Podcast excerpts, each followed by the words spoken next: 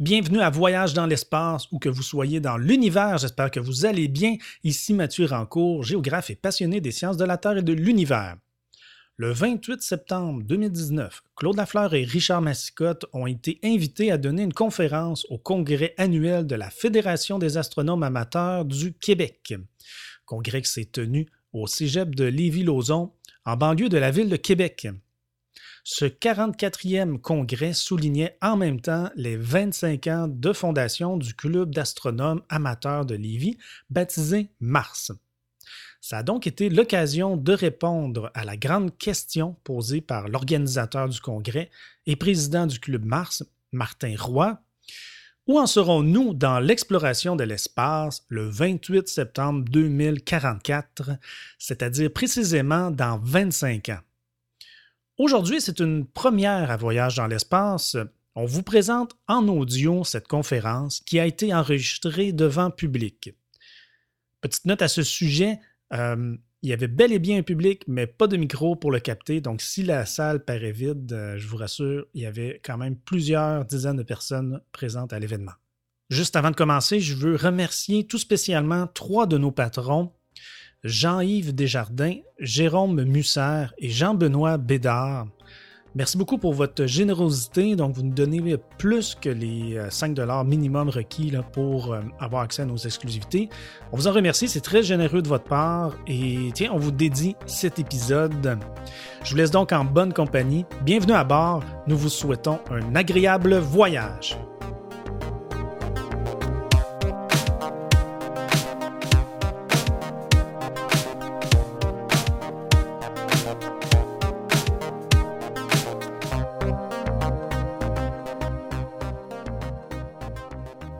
Bonsoir tout le monde. Donc, merci Martin de nous avoir invités. Martin, pour ceux qui ne le sauraient pas, Martin Roy est donc le coordonnateur du congrès de la FAAQ 2019.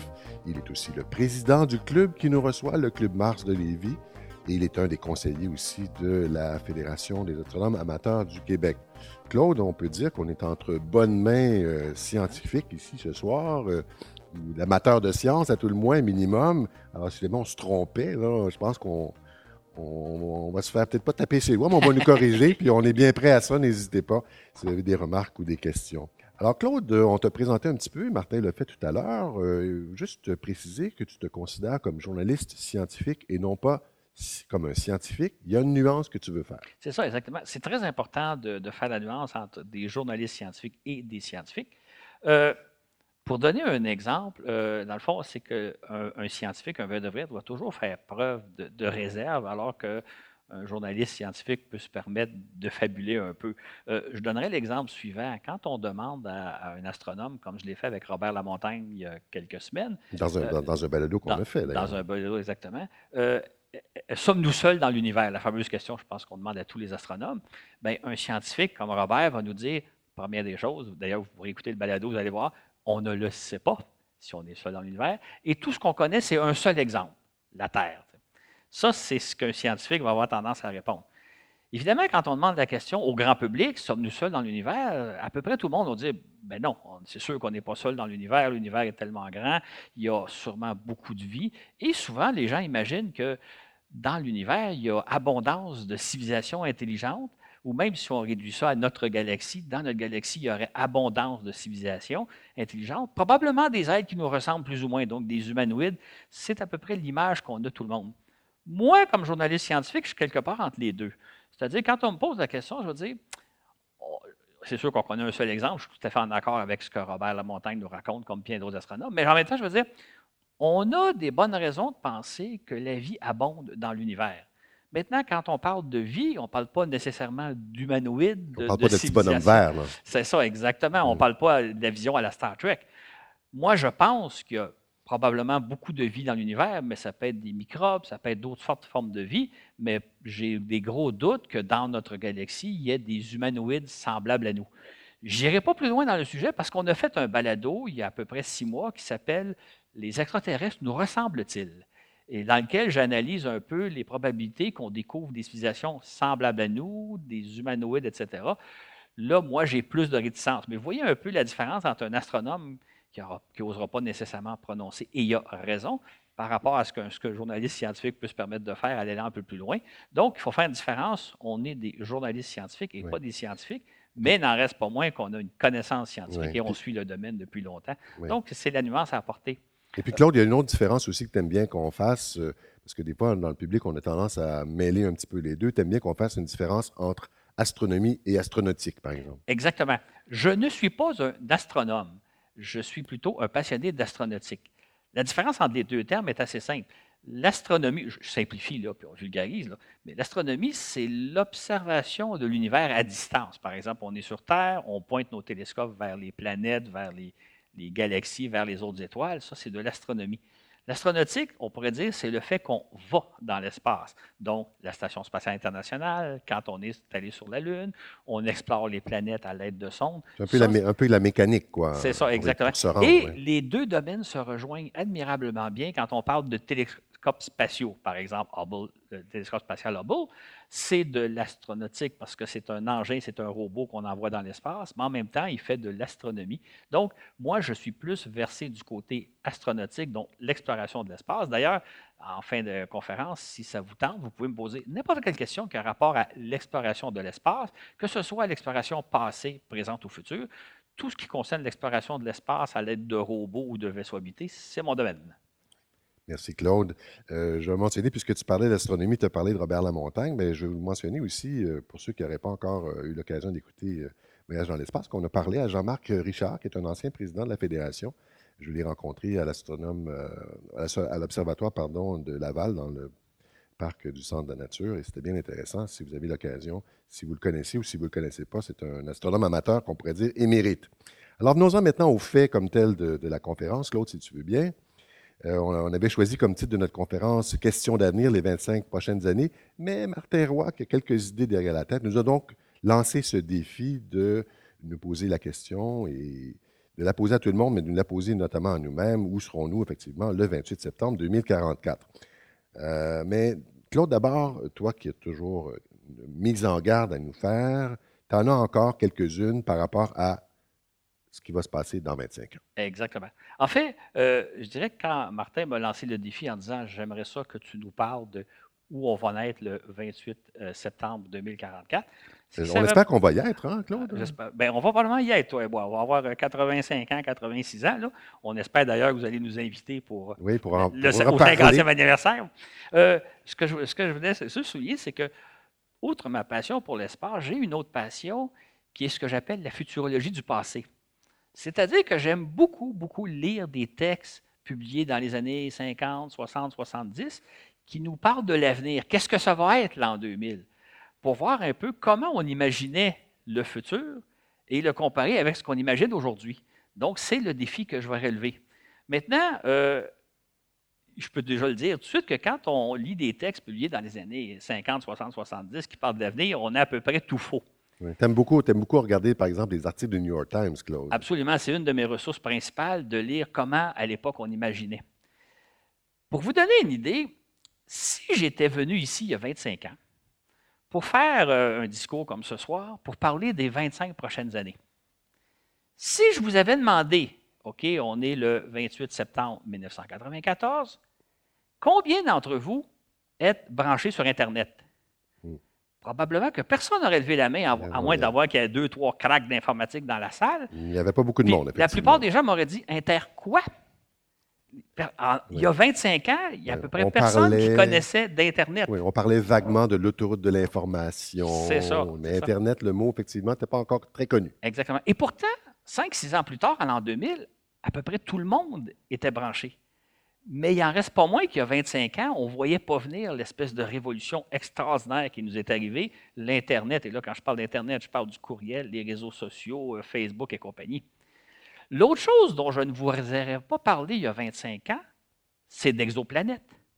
Parce qu'en 1994, non seulement on n'avait pas découvert des planètes autour de d'autres étoiles, mais on ne savait même pas qu'on allait le découvrir. On ne savait même pas que ça allait exister. Euh, le, terme n'existait pas non plus encore. ben, en fait, dans Wikipédia, il nous parle que le terme a été inventé en 1992, mais ah. moi, c'est sûr qu'en 1994, je ne le connais pas, le terme.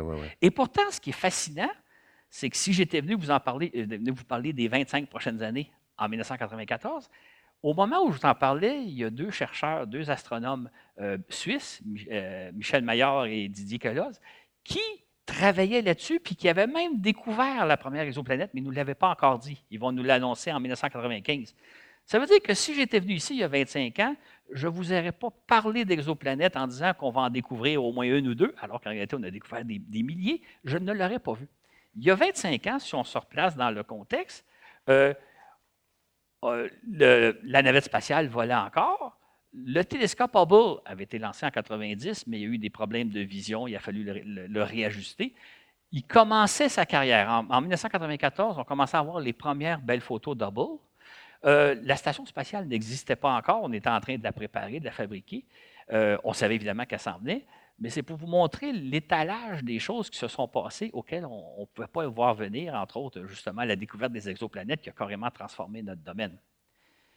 Un dernier point, je vais vous donner un petit truc que moi j'utilise souvent. Quand euh, vous entendez dans les médias, pas nécessairement par rapport à l'espace, mais n'importe quel sujet, qu'on nous annonce ce que vont être euh, les années 2030, 2040, 2050, 2060, qu'on nous parle des problèmes qu'il pourrait avoir sur Terre à ce moment-là. Moi, je vous propose toujours de faire un test. J'appelle ça le test des 100 ans, 100, 1, 0, 0, là, année, 100 années. Imaginez si on était il y a 100 ans, en 1919, et qu'on a essayé de se demander, on est en 1919, qu'est-ce que ça va être les années 1940, 1950, 1960? Est-ce qu'on aurait pu voir venir l'avenir? Pour nous situer un peu en 1919, on est au, lendemain de la Première Guerre mondiale, hein, la, guerre mondiale 1914-1918, donc la guerre vient de se terminer il y a à peu près 10, mois à ce moment-là. Euh, d'ailleurs, on n'appelle pas ça à l'époque la Première Guerre mondiale, parce qu'on ne sait pas qu'il va en avoir une deuxième. On parle de la Grande Guerre. En septembre 1919, on ne sait pas que les années 1920 vont être ce qu'on appelle les années folles, une espèce d'année de, de, fiesta, où les gens euh, fêtent assez d'oublier, dans le fond, la terrible guerre qu'il y a eu juste avant. On ne sait pas en 1919 que dix ans plus tard, en 1929, il va y avoir le fameux crash boursier, qui est la plus grosse chute de la bourse, et qui va plonger le monde dans une récession la plus grave des temps modernes, qu'on appelle la, grande, la Grande Dépression des années 30. Évidemment, en 1919, on ne sait pas que 20 ans plus tard, la Seconde Guerre mondiale va commencer. On ne la voit pas venir. Fait que si on s'était demandé en 1919, est-ce qu'on peut imaginer les années 40, les années 50, les années 60? La réponse, c'est non. On a eu tout faux. D'ailleurs, c'est ce que moi je vois quand je lis dans le New York Times de ces époques-là. Tout ça pour vous dire aujourd'hui, de façon générale, quand vous entendez dans les nouvelles qu'on nous annonce ce que vont être les années 2040, 2050, 2060, dites-vous qu'on ne peut pas imaginer ce que va être l'avenir, tout comme en 1919, on n'aurait pas pu imaginer les années 20, les années 30, les années 40. Ce qui te fait dire souvent, Claude, que l'avenir, dans le fond, est imprévisible. C'est ça, exactement. Et tout ça pour vous dire que j'espère que vous allez nous inviter dans 25 ans pour célébrer votre 50e anniversaire. Et comme le balado est enregistré, on pourrait l'écouter ensemble puis dire ah, ben, Vous savez, Claude et Richard, là, vous avez tout faux. Alors, allons-y dans le vif euh, du sujet. La Lune, hein, c'est l'objet euh, céleste à part la Terre le plus près de nous. La question, Claude, est-ce qu'on va être de retour sur la Lune ou est-ce qu'on va être allé sur la Lune entre maintenant et 2044? Mais en 2044, est-ce qu'on va retourner sur la Lune? Évidemment, c'est la question qu'on se pose depuis plus de 40 ans maintenant. Hein. Rappelez-vous les, dernières missions euh, Apollo. Enfin, on parle des humains, évidemment. C'était en 1972. Alors, euh, on aborde fréquemment ce sujet-là, d'ailleurs, dans nos balados, si la Lune nous intéresse. Mais, euh, comme on le dit souvent aussi, on a de bonnes raisons de douter qu'on va y être, même dans cinq ans. Hein. Donc, même en 2024, on a de bonnes raisons d'en douter. Euh, et alors que le président Trump a accéléré la cadence, mais bon, est-ce qu'il ce va y arriver à Voyage dans l'espace? Nous, on en doute. D'ailleurs, dans les surprises de l'été 2019, notre balado, on en parle. Alors, Claude, où en serons-nous en 2044? Est-ce qu'on va avoir installé une ou plusieurs colonies sur la Lune? Qu'est-ce que tu en penses? Je vais vous donner une réponse scientifique. On ne le sait pas. Je vais quand même élaborer un peu. Euh, on imagine évidemment que d'ici 25 ans, on va retourner sur la Lune, peut-être dans les années 20, peut-être dans les années 1930. On imagine aisément qu'on va 2030, tu veux dire? Oui, 2030. Je suis en 1950 ou 1930. je suis un peu mélangé dans mes, dans mes décennies. Hein. Toujours est-il qu'on on imagine qu'on va l'être. Moi, je suis moins certain. Pas que techniquement, on ne peut pas le faire, mais ça va poser un problème. Vous allez voir, mesdames, messieurs, Claude est souvent, on va dire, le pessimiste de service. Non, non, pas le, non, non, non, non, le, réaliste. Ah! Parce que vous allez voir qu'à certains niveaux, je suis très optimiste, puis à d'autres, je suis moins. Dans le cas de la Lune, ce que je me dis, c'est qu'on imagine qu'un jour, on va construire une base sur la Lune dans laquelle on va vivre en permanence, on va explorer la surface lunaire et tout ça. Sauf que moi, mon analyse que j'en fais, c'est que ça pose un problème. D'abord, il faut savoir que si on veut construire une base sur la Lune, ça va coûter extraordinairement cher. On peut faire le parallèle avec la Station spatiale internationale qui nous tourne autour de la Terre. Il faut savoir que depuis le début du projet, le projet a commencé en 1986, on a dépensé au moins 200 milliards de dollars pour développer la station, l'assembler en orbite. 200 milliards, Claude? Oui, 200 milliards, puis plus que ça même, mais au moins 200 milliards. De dollars américains en plus? Oui, canadiens ou américains, ne change pas grand-chose. Et en même temps, ben, pour l'opérer, parce que depuis 20 ans, il y a des gens qui demeurent en permanence dans la station. On peut penser que s'installer sur la Lune, ça va coûter au moins aussi cher. Donc, 200 milliards de dollars pour s'installer sur la Lune, une base sur laquelle vivrait peut-être une demi-douzaine de personnes, puis tout ça. Sauf qu'à ce prix-là, ça veut dire que si d'ici 25 ans, on installe une base sur la Lune, on n'installera pas deux, pas trois, pas quatre, pas cinq à ce coût-là. Maintenant, ça pose un problème. Où installerions-nous la base? Est-ce qu'on l'installe euh, dans une mer comme la mer de Tranquillité où s'est posé Neil Armstrong? Est-ce qu'on l'installe dans un cratère? Est-ce qu'on l'installe au pôle sud, au pôle nord, sur la face cachée? Pour vous donner une, idée du problème, parce que moi, je m'amuse des fois le soir quand j'ai rien à faire à imaginer des choses, on sait que la surface de la Lune, la superficie de la surface de la Lune, équivaut à celle des continents sur Terre. Si sur Terre, on devait, mettons qu'il y a des extraterrestres qui communiquent avec nous, puis disent Pourriez-vous nous suggérer un endroit à se poser sur Terre quel serait le meilleur endroit à se poser sur Terre? Parce qu'on ne peut pas se poser, on ne peut pas construire une base extraterrestre, 3, 4, 5, 10, 15 bases, seulement une. Est-ce qu'on leur suggérait de s'installer quelque part en Amérique du Nord? Est-ce qu'on leur suggérait en Afrique, au pôle Nord, en Europe, en Asie, etc.? Si on avait à choisir une seule place sur Terre, personnellement, je ne sais pas laquelle je recommanderais. Moi, je vois les choses un peu différemment. Ce que je me dis, la logique, n'est pas toujours la logique qui prévaut dans la vie. Mais la logique voudrait qu'au lieu de consacrer 200 milliards à installer une base sur la Lune à un endroit précis, peu importe lequel, moi, je pense qu'il serait beaucoup plus logique de, prendre ce même montant d'argent-là pour explorer la Lune de fond en comble à l'aide de robots. Euh, qu'on explore les différents cratères, qu'on explore les pôles, qu'on explore la surface cachée, la face cachée, etc.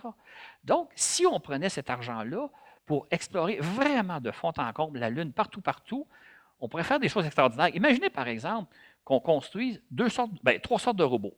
une première série de robots qui sont des, sondes orbitales qui tournent autour de la Lune puis qui auscultent la Lune de toutes les façons imaginables. On a déjà commencé à le faire. On développe aussi des véhicules tout-terrain, des, des, rovers un peu comme ceux qui sont sur place. Un peu comme ceux qui sont déjà allés sur la Lune aussi. Exactement. Et qui se promènent puis qui explorent mille et un sites lunaires et on développe en même temps un autre type de sondes qui sont capables de ramener des échantillons sur Terre.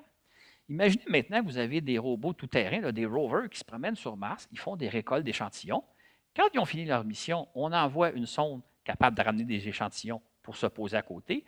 Le rover qui a recueilli des échantillons va les porter à la sonde et on les ramène sur Terre. Et ça, on peut faire ça des dizaines, des centaines de fois pour le fameux 200 milliards que coûterait une base spatiale. L'autre intérêt de ce genre de programme-là, ce serait qu'on peut immédiatement commencer à l'appliquer. Tous les pays peuvent y participer. Je veux dire, le Canada pourrait contribuer à sa façon, les États-Unis, l'Europe, la Chine, etc. Tout le monde travaille ensemble à explorer mille et un endroits sur la Lune pour vraiment très bien connaître la Lune. Et une fois qu'on l'a bien exploré, là, on pourrait dire, OK, le meilleur endroit pour euh, s'installer, c'est à tel endroit. Mais c'est pour ça que moi, j'ai des doutes dans le sens que si on est logique, on ne devrait pas construire une base sur la Lune d'ici 25 ans. On ne devrait même pas envoyer des humains sur la Lune. On devrait envoyer des dizaines, des centaines, des milliers de robots qui nous font connaître la Lune sur toutes ces coutures-là. D'où l'idée, je ne sais pas si on va être sur la Lune d'ici 25 ans, mais je pense qu'il y aurait quelque chose de plus intelligent à faire. Oui, en tout cas, on voit bien que c'est tout un défi. Mais il y a une autre question aussi que les gens se posent, et l'administration américaine parfois en parle, c'est les ressources de la Lune.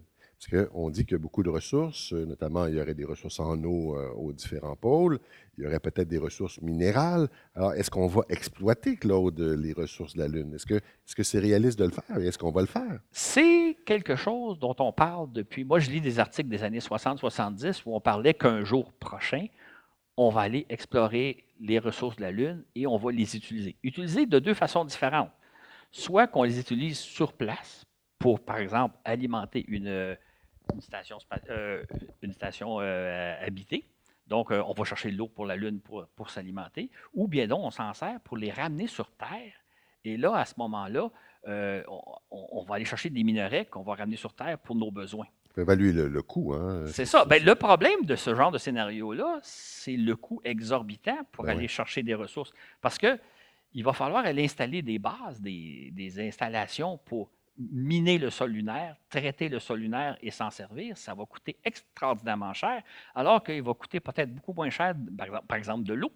Il va coûter beaucoup moins cher d'apporter l'eau pour la Terre. Il faut savoir une chose, hein, on, s'émerveille beaucoup de l'eau qu'on a repérée sur la Lune, mais quand on y pense comme il faut, l'eau dont on parle serait au fond de très profonds cratères au pôle sud, cratères euh, qui sont, le fond est éternellement plongé dans le noir, donc il fait très très froid aller chercher l'eau au fond de ces cratères-là va être tout un défi technologique euh, qu'on va peut-être relever dans 100, 200, 300 ans, mais je pense que dans un avenir prévisible, dans les 25 prochaines années, ça va être beaucoup moins dispendieux d'apporter l'eau qu'on a besoin sur la Lune, comme ça va être beaucoup moins dispendieux d'utiliser les ressources qu'on a sur Terre que d'aller la chercher sur la Lune. Le transport vers la Lune, le transport Terre-Lune-Terre, ça coûte extraordinairement cher. Fait on en parle beaucoup comme si c'était quelque chose de viable économiquement, et je ne suis pas seul à penser comme ça quand je lis des textes qui sont de nature plus économique, mais je ne pense pas que dans les, que ce siècle-ci, on va aller extraire les ressources de la Lune pour des besoins scientifiques, oui, aller chercher des échantillons pour voir de quoi est fait pas pour les ressources. mais pas pour exploiter les ressources. Une autre chose, une autre utilisation que plusieurs personnes aimeraient faire de, la Lune, notamment encore euh, l'administration actuelle aux États-Unis, ce serait d'utiliser la, la, Lune comme tremplin vers d'autres planètes. Et quand on dit d'autres planètes, on pense à notre planète euh, la plus proche, Mars. Alors, est-ce que ça, c'est réaliste de se servir de la Lune comme base de lancement pour aller ailleurs, dans, dans notre système solaire? Exactement. Souvent, ce qu'on nous dit, c'est qu'on pourrait fabriquer du carburant fusé sur la Lune, de sorte que nos vaisseaux, au lieu de partir de la Terre, ils partent de la Lune parce que partir de la Lune, ça, ça demande beaucoup, beaucoup moins d'énergie que partir depuis la Terre. La force de gravité est moins forte, il n'y a pas d'atmosphère à traverser. Donc, ça serait plus économique. Sauf que ça, ça veut dire qu'il faut d'abord amener toutes les installations nécessaires pour transformer le sol lunaire en carburant fusé. Et ensuite, si on veut lancer un vaisseau de la Lune vers Mars, il faut d'abord probablement construire le vaisseau sur Terre, l'apporter vers la Lune, faire le plein de carburant pour ensuite s'élancer vers Mars moi, il me semble que dans un avenir prévisible, ça va coûter beaucoup moins cher de lancer directement depuis la Terre avec les ressources terrestres que depuis la Lune. Fait pour moi, ça, ce n'est pas des scénarios viables dans les 25-50 prochaines années, peut-être dans quelques siècles, mais je ne crois pas qu'on va utiliser le sol lunaire pour faire du carburant fusée qui nous permet de s'élancer. La Lune ne sera pas un tremplin physique pour aller vers Mars. Ça peut être un tremplin d'apprendre, développer les technologies, etc., mais pas pour s'élancer. Économiquement, ça ne serait pas viable. Bon, j'espère que Claude ne brise pas trop vos rêves, là. on va quand même rêver un peu, Claude. On va rêver, on va rêver un peu, là. Euh, qu'est-ce que ce serait, par exemple, parce que si on pense quand même, là, euh, qu'il va y avoir un retour quand même sur la Lune. On peut l'espérer. D'humains, oui. Euh, qu'est-ce que ce serait de vivre sur la Lune? On sait que les astronautes y sont restés dans quelques cas des jours. dans, dans les premiers temps, c'était plutôt quelques heures. Est-ce qu'il va y avoir des avantages, dans le fond, c'est ça qu'il faudrait que tu nous dises, ou il y a encore des inconvénients, euh, par exemple en comparaison de la vie sur Terre, par exemple, ou par exemple en comparaison de la vie à bord de la station spatiale, où il y a la pesanteur, alors que sur la Lune, il y a quand même une petite euh, pesanteur. Alors, rêvons, qu'est-ce que c'est ou qu'est-ce que serait la vie sur la Lune, Claude? Moi, je dirais que d'un point de vue scientifique, ça peut être très intéressant de s'installer sur la Lune parce que c'est un environnement dont on n'a pas idée, on n'a jamais vécu quelque chose de semblable. Sur la Lune, comme on sait, il n'y a pas d'atmosphère, c'est le vide, euh, on est directement exposé aux radiations, un peu comme à bord de la Station spatiale internationale. Donc, si on veut faire des expériences qui ont rapport au vide, on peut les faire à bord de la station, mais on peut les faire sur la Lune. Par contre, sur la Lune, bon, il y a une force de gravité, un sixième de celle de la Terre. Écoutez, quand on regarde les astronautes à bord de la station spatiale, on trouve ça fantastique. Ils flottent, ils volent Mhm. comme des oiseaux. On voyait David Saint-Jacques se promener. Ça, ça fait rêver. Sauf que travailler en apesanteur, c'est extrêmement complexe parce qu'il n'y a pas juste l'astronaute qui flotte. Tout flotte, il faut toujours tout attacher. C'est un petit peu plus facile sur la Lune, quoi. Ben oui, sur la Lune, parce qu'il y a un champ de gravité. Ça veut dire que si vous déposez votre paquet de feuilles sur vous, il va rester sur vous. Par contre, comme il est six fois moins plus faible que celui de la Terre, six fois plus faible que celui de la Terre, ben, tout pèse six fois moins. Fait qu'un objet qui peserait 100 kg sur Terre va en peser une quinzaine sur la Lune. C'est magnifique. Il y a des astronautes de- de- de- d'une des missions Apollo qui ont fait l'expérience, d'ailleurs. Absolument, exactement. Ils y ont goûté. Fait que travailler sur la Lune, ça va être beaucoup plus facile que de travailler à bord de la station spatiale à cause du champ de gravité. Ça va être plus facile que sur Terre parce que tout pèse six fois moins. Si vous avez besoin pour faire des expériences ou des observations de- du vide, ben, vous l'avez. Si vous voulez faire des observations astronomiques, ben, il n'y a pas d'atmosphère. Fait que c'est magnifique. Vous pouvez vous installer, vous travaillez en Ah. pesanteur. Enfin, un ciel dégagé, chers Ah astronomes oui, c'est ça. C'est ça. Un autre phénomène qui va être assez intéressant et troublant, c'est, comme vous savez, le jour lunaire dure 14 jours terrestres, la, la nuit lunaire 14, 14 nuits. Ça va présenter des avantages et des inconvénients. Évidemment, pour faire de l'observation astronomique, vous avez 14 nuits sans aucun nuage, rien pour faire de l'observation. C'est génial. Vous avez ensuite 14 jours euh, éclairés. Qu'est-ce qui va qu'on arriver? on vient de donner une goût, Claude, aux astronomes amateurs d'aller Oui, sur la Lune. Oui, c'est ça. Qu'est-ce qui va arriver au niveau du cycle circadien, c'est-à-dire euh, nuit et jour? S'il fait clair pendant deux semaines, puis ensuite il fait noir pendant deux semaines, comment l'organisme humain va s'adapter? On le voit un peu dans le Grand Nord. hein. Ben. Euh, quand quand c'est au mois de juin dans le Grand Nord, le soleil ne se couche jamais. Là. Il baisse sur l'horizon, il fait toujours clair et les gens trouvent ça comme difficile de, de voir qu'il ne fait jamais noir. Inversement, rendu à peu près à ce temps-ci d'année, enfin un peu plus tard, là, au mois de décembre, le soleil ne se lève jamais, il y a une petite nueur au niveau de l'horizon. C'est très dur d'être quelques mois plongé dans le noir. Fait que sur la Lune, qu'est-ce que ça va être de dire je vis pendant 14 jours, il fait clair, mais il faut que je me couche à peu près tous les 24 heures. Puis d'un autre côté, il fait noir pendant deux semaines, il faut que je, je survive à la noirceur totale pendant deux semaines de temps. Un autre aspect très fascinant de vivre sur la Lune, euh, ce qu'on pourrait appeler le clair de Terre, quand on a le clair de Lune ici. Il faut savoir que le clair de Terre va être à peu près 50 fois plus lumineux que le clair de Lune. Ouais, c'est presque éblouissant. hein. Ah oui, imaginez la pleine Lune, mais 50 fois plus puissant. Ça doit être absolument fascinant de vivre dans la chose. Un autre aspect qui est intéressant par rapport à, la Terre, on sait que la Lune garde toujours la même face orientée vers la Terre, la, fa- la face visible. Ça, ça veut dire, si vous y pensez comme il faut, que pour un observateur sur la Lune qui est au sol, pour lui, la Terre bouge à peu près jamais. Si vous êtes à l'équateur de la Lune et au, euh, au niveau de, de méridien zéro, vous allez avoir la Terre exactement au zénith, au-dessus de votre tête. Plus vous allez vers l'est, plus la, Terre va baisser à l'horizon ouest. Plus vous allez, vice-versa, si vous allez vers le nord, vous allez voir la Lune baisser vers l'hémisphère sud, etc. De, de sorte que si vous êtes au pôle nord, vous ne verrez pas la Terre. Mais peu importe où vous vous trouvez sur la Lune, la Terre va toujours occuper exactement le même endroit tout le temps, tout le temps, tout le temps. Il va y avoir des phases comme la Lune. Des fois, la Terre va être en phase noire, on ne la verra pas. Des fois, elle va être en phase. Mais en même temps, elle va toujours être à la même place dans le ciel pour vous. Ce qui fait que sur la Lune, vous pouvez mesurer la position de la Terre et déterminer votre position à vous. C'est un peu comme l'étoile polaire, mais une étoile polaire infiniment plus brillante, beaucoup plus facile. Un autre aspect intéressant, j'avais lu un jour dans un, un- un texte de science-fiction, imaginons que sur la Lune, il y aurait eu de la vie, une civilisation qui habite de l'autre côté, OK, sur la face cachée. Ils sont là, ils vivent là. Et un, un jour, ils commencent à explorer la, la Lune comme on a exploré un jour la Terre. Et à un moment donné, ils arrivent du côté. de- évidemment, dans leur ciel, à eux, il n'y a pas de Lune, il n'y a pas rien. hein. Ils, ils voient jamais, euh, il n'y a pas de Terre. Ils ne voient jamais la. Terre. Et là, un jour, ils font le tour, ils viennent du côté de la face visible. Et là, ils découvrent l'ex- l'existence de la Terre. Ça aurait été un phénomène pour disent, Qu'est-ce que c'est ça, cette affaire-là? là? Qu'est-ce qu'on voit? Là? Parce que si vous demeurez sur la face cachée de la Lune, jamais vous allez voir la Terre. Si vous demeurez dans un certain endroit de la face visible, vous allez toujours avoir la Terre exactement à peu près au même endroit. Elle va bouger un petit peu là, parce qu'il y a le phénomène de libération, mais en principe, elle va rester toujours. Fait que c'était un environnement qui est très différent de celui de la Station spatiale internationale et très différent de celui de la Terre.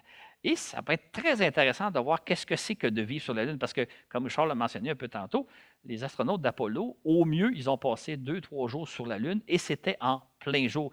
On n'a jamais vu ce que c'est que d'être dans les nuits lunaires, plongé dans l'obscurité lunaire pendant deux semaines. On y a toujours été quand c'était le plein jour. Et généralement, on, y allait comme en début de journée, la, journée qui dure 14 jours terrestres, on y allait peut-être au 2, 3, 4e jour parce que le soleil étant relativement bas sur l'horizon, on voit mieux les ombres, donc on voit mieux les obstacles. On ça a, été difficile autrement dit, les photos d'Apollo, ça a toujours été pris en matinée lunaire. comme, comme celle qu'on voit actuellement. C'est ça, exactement. Fait que ça peut, être un, ça peut être un monde très intéressant pour travailler, pour étudier, pour vivre. J'espère qu'on va connaître l'expérience parce que ça va être très différent de ce qu'on vit sur Terre et très différent de ce qu'on vit dans la Station spatiale internationale d'être sur la Lune quand il fait noir. C'est pas, pas, très pratique. L'obscurité est euh, Peut-être un dernier détail, évidemment il n'y a pas de, autour de la Lune, il n'y a pas de champ magnétique, les ceintures de Van Allen qui nous protègent contre les une bonne partie des radiations cosmiques et des radiations solaires. Ça veut dire que vous êtes directement exposé aux radiations.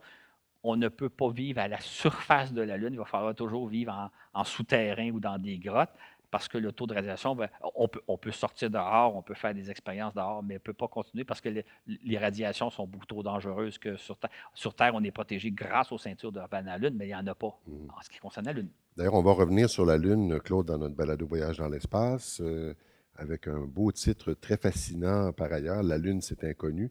Et de quoi on va parler exactement là-dedans? C'est un balado que je vais préparer bientôt, que j'appelle donc La Lune, c'est inconnu. Parce que ce qui est un peu fascinant de penser, c'est qu'aujourd'hui, on connaît beaucoup mieux Mars que la Lune. On a beaucoup plus exploré la planète Mars que la Lune. Parce que la Lune, essentiellement, on l'a dans les années 60 dans le but d'y envoyer des hommes. Donc, on avait un point de vue beaucoup plus technique, technologique, de savoir qu'est-ce qu'il faut savoir sur la Lune pour pouvoir y envoyer des astronautes on l'a pas mal délaissé par la suite. On a recommencé il y a quelques années, mais on a tout à apprendre de la Lune parce que c'est un monde absolument fascinant et qu'on connaît moins bien que la planète Mars. Ça va être l'objet du balado qui, si tout va bien, va être diffusé probablement au début décembre, mais change souvent d'idée. Hein. Mais, le balado s'en vient, on va le faire bientôt. Donc, la Lune, c'était connu.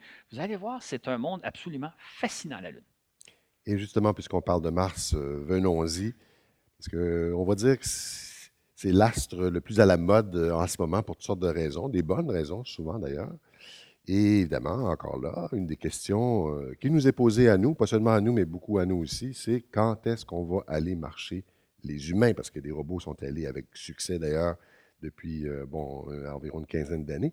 Et là encore, cette question-là, on l'aborde dans plusieurs de nos balados, on le sait, c'est le grand rêve actuel, en tout cas de l'humanité. Auparavant, c'était la Lune. Mais est-ce qu'on va, par exemple, en 2044, est-ce qu'on va avoir Claude Lafleur mis le pied sur Mars? On peut imaginer que oui, là. Hein? On s'imagine que dans 25 ans, on va l'avoir fait. Mais rappelez-vous, pour ceux qui sont un petit peu plus vieux, euh, ben, ça fait longtemps qu'on en parle. Euh, mais il y a une, des raisons qui ferait que peut-être on n'irait pas, ce serait à cause d'un problème, les humains, je veux dire, là, à cause d'un problème de contamination, Claude? Absolument on parle souvent que c'est difficile d'aller sur Mars pour des raisons techniques, mais moi, j'ai vu une autre raison beaucoup plus délicate. On, soupçonne que sur Mars, il y a soit déjà eu de la vie, ou peut-être même encore. Évidemment, on parle de vie microscopique. En fait, ce que l'on. Il n'y a pas de petit bonhomme vert. non, il n'y a pas de petit bonhomme vert, il n'y a pas de canot martien non plus. Ce qu'on ce a, a, découvert, si on résume nos recherches, c'est que Mars est un milieu propice à la vie soit que la vie s'est déjà développée, elle s'est éteinte, soit qu'elle existe encore, ou même elle pourrait y apparaître.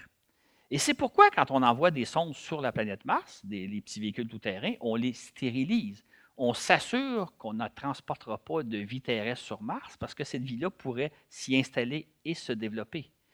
Pour l'instant, Mars, c'est un milieu où on n'a pas découvert de vie, mais on a toujours peur d'y émettre la vie terrestre. Le problème que ça pose quand on va aller marcher sur Mars, c'est qu'on ne peut pas stériliser les humains.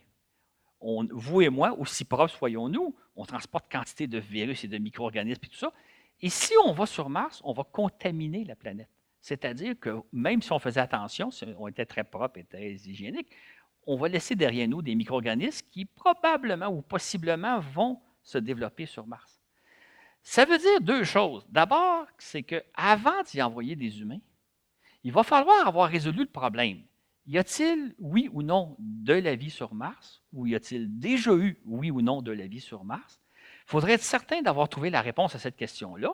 Avant d'y mettre les pieds? Avant d'y mettre les pieds, parce que la journée où on y met les pieds, on va laisser derrière nous des micro-organismes terrestres.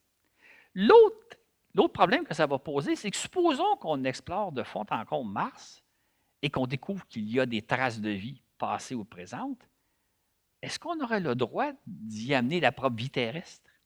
De contaminer Mars, peut-être même si jamais il y avait de la vie sur Mars, des micro-organismes dans certaines poches d'eau, par exemple, est-ce qu'on a le droit d'y amener la vie terrestre? Puis supposons qu'on découvre qu'il n'y a pas de vie sur Mars. On a vraiment regardé de fond en comble la planète, on l'a exploré, on sait que non seulement il n'y a pas de vie actuelle sur Mars, mais il n'y en a jamais eu. Sauf que la journée où on va sur Mars, nous, on va l'implanter, la vie. Est-ce qu'on va avoir le droit de faire ça? Est-ce qu'on a le droit de contaminer ou de polluer Mars? Moi, je ne suis pas certain de la, réponse qu'on va donner à cette question-là, mais chose certaine, avant d'aller sur Mars, il faut régler la question une fois pour toutes, y a-t-il déjà eu de la vie sur Mars? Si oui ou non, est-ce qu'on a le droit d'y implanter la vie terrestre? Parce que la journée où des astronautes vont aller sur la planète Mars, ils vont laisser derrière eux des micro-organismes terrestres, dont certains vont probablement pouvoir survivre à Mars. Et l'autre question, évidemment, euh, avant d'y mettre les pieds, ben, il faut être capable d'y aller aussi, Claude. Ça, c'est loin d'être évident. Il y a beaucoup de problèmes techniques euh, qui rendent euh, difficile, le mot est faible, des missions martiennes. Hein. On parle d'un voyage qui peut durer de 6 à 8 mois. C'est un voyage qui est assez long et qui est loin d'être fait ni techniquement ni, sur plein d'autres aspects. Alors, les problèmes techniques majeurs que tu vois pour se rendre sur Mars si jamais euh, on veut envoyer des humains? C'est ça. Je pense que ben, je pense pas qu'on vous apprend grand-chose quand on vous dit que techniquement, ça va être difficile d'aller sur Mars, mais on imagine peut-être pas ce que ça veut dire.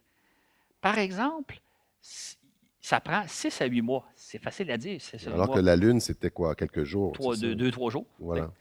Imaginez-vous, imaginez-vous simplement là, enfermé dans une capsule relativement petite. Une capsule, là, ça peut avoir la dimension d'une camionnette ou au mieux d'un autobus. Donc, et là, vous êtes enfermé là-dedans pendant 6 à 8 mois avec peut-être deux, trois autres personnes avec pas beaucoup de choses à faire parce que vous n'êtes pas dans une station spatiale avec des dizaines d'expériences, des centaines d'expériences scientifiques. Quand, quand, nos astronautes comme David Saint-Jacques vont dans la station spatiale, ils, sont, ils travaillent à peu près 12 heures par jour, 6 jours et demi par semaine. un bon livre, Claude, là, non? Pas Non, ça ne sera pas suffisant, ça? Ben non, c'est ça.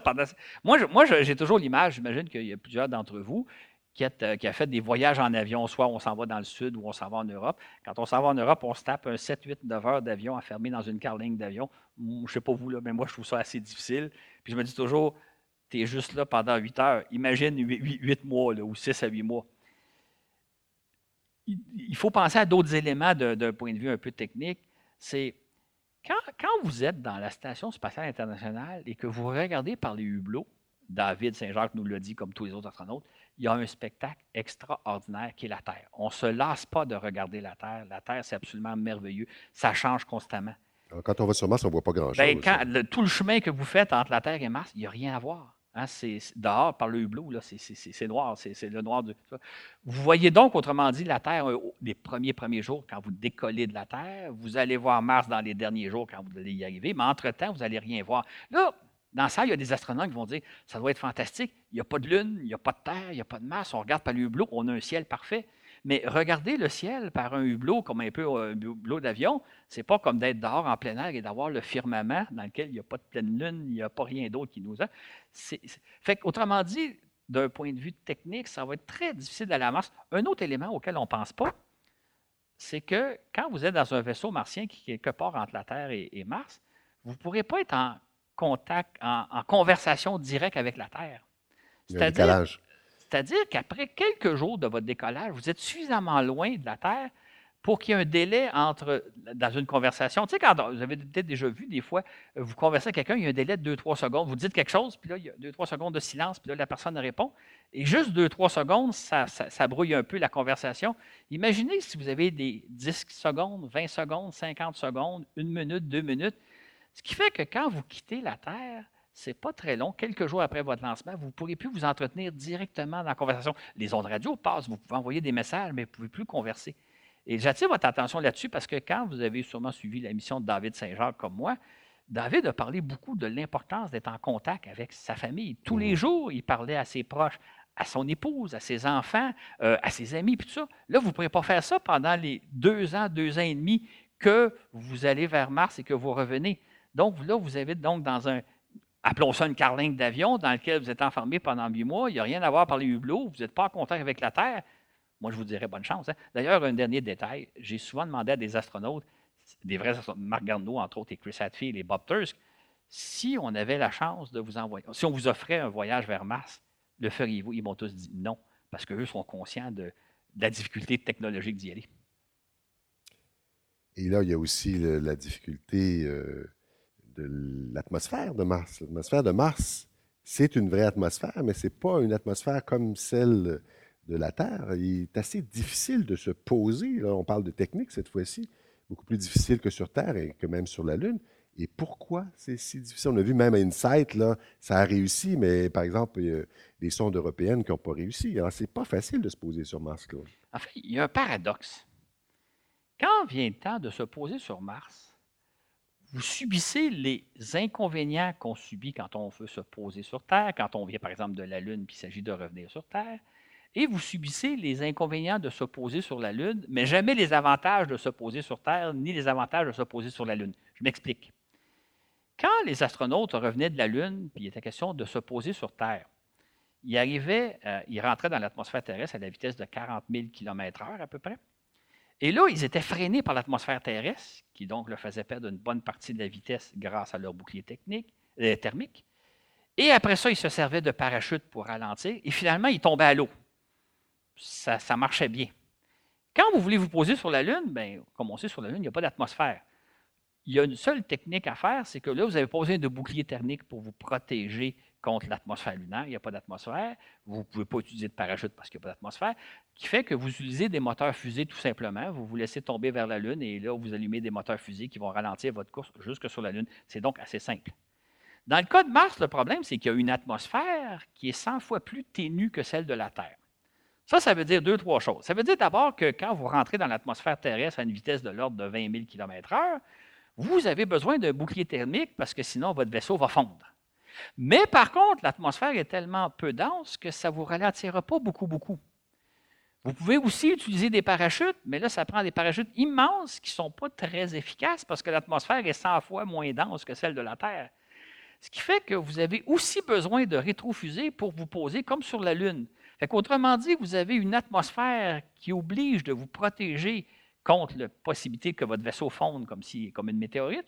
Mais d'un autre côté, l'atmosphère n'est pas suffisante pour vous ralentir. Vous avez besoin de rétrofusées. D'ailleurs, si vous avez vu, la NASA a fait des clips euh, qui nous montrent un peu comment une sonde euh, comme InSight se pose sur Mars. On appelle ça d'ailleurs les 15 minutes de terreur parce que il y a tout un enchaînement de techniques. Il faut d'abord se servir de bouclier technique, de thermique, ensuite il faut se servir de parachute puis de rétrofusée. Et finalement, on espère que tout se passe bien parce que ça se passe en quelques minutes seulement. Et si jamais il y avait un petit bug informatique, c'est fini.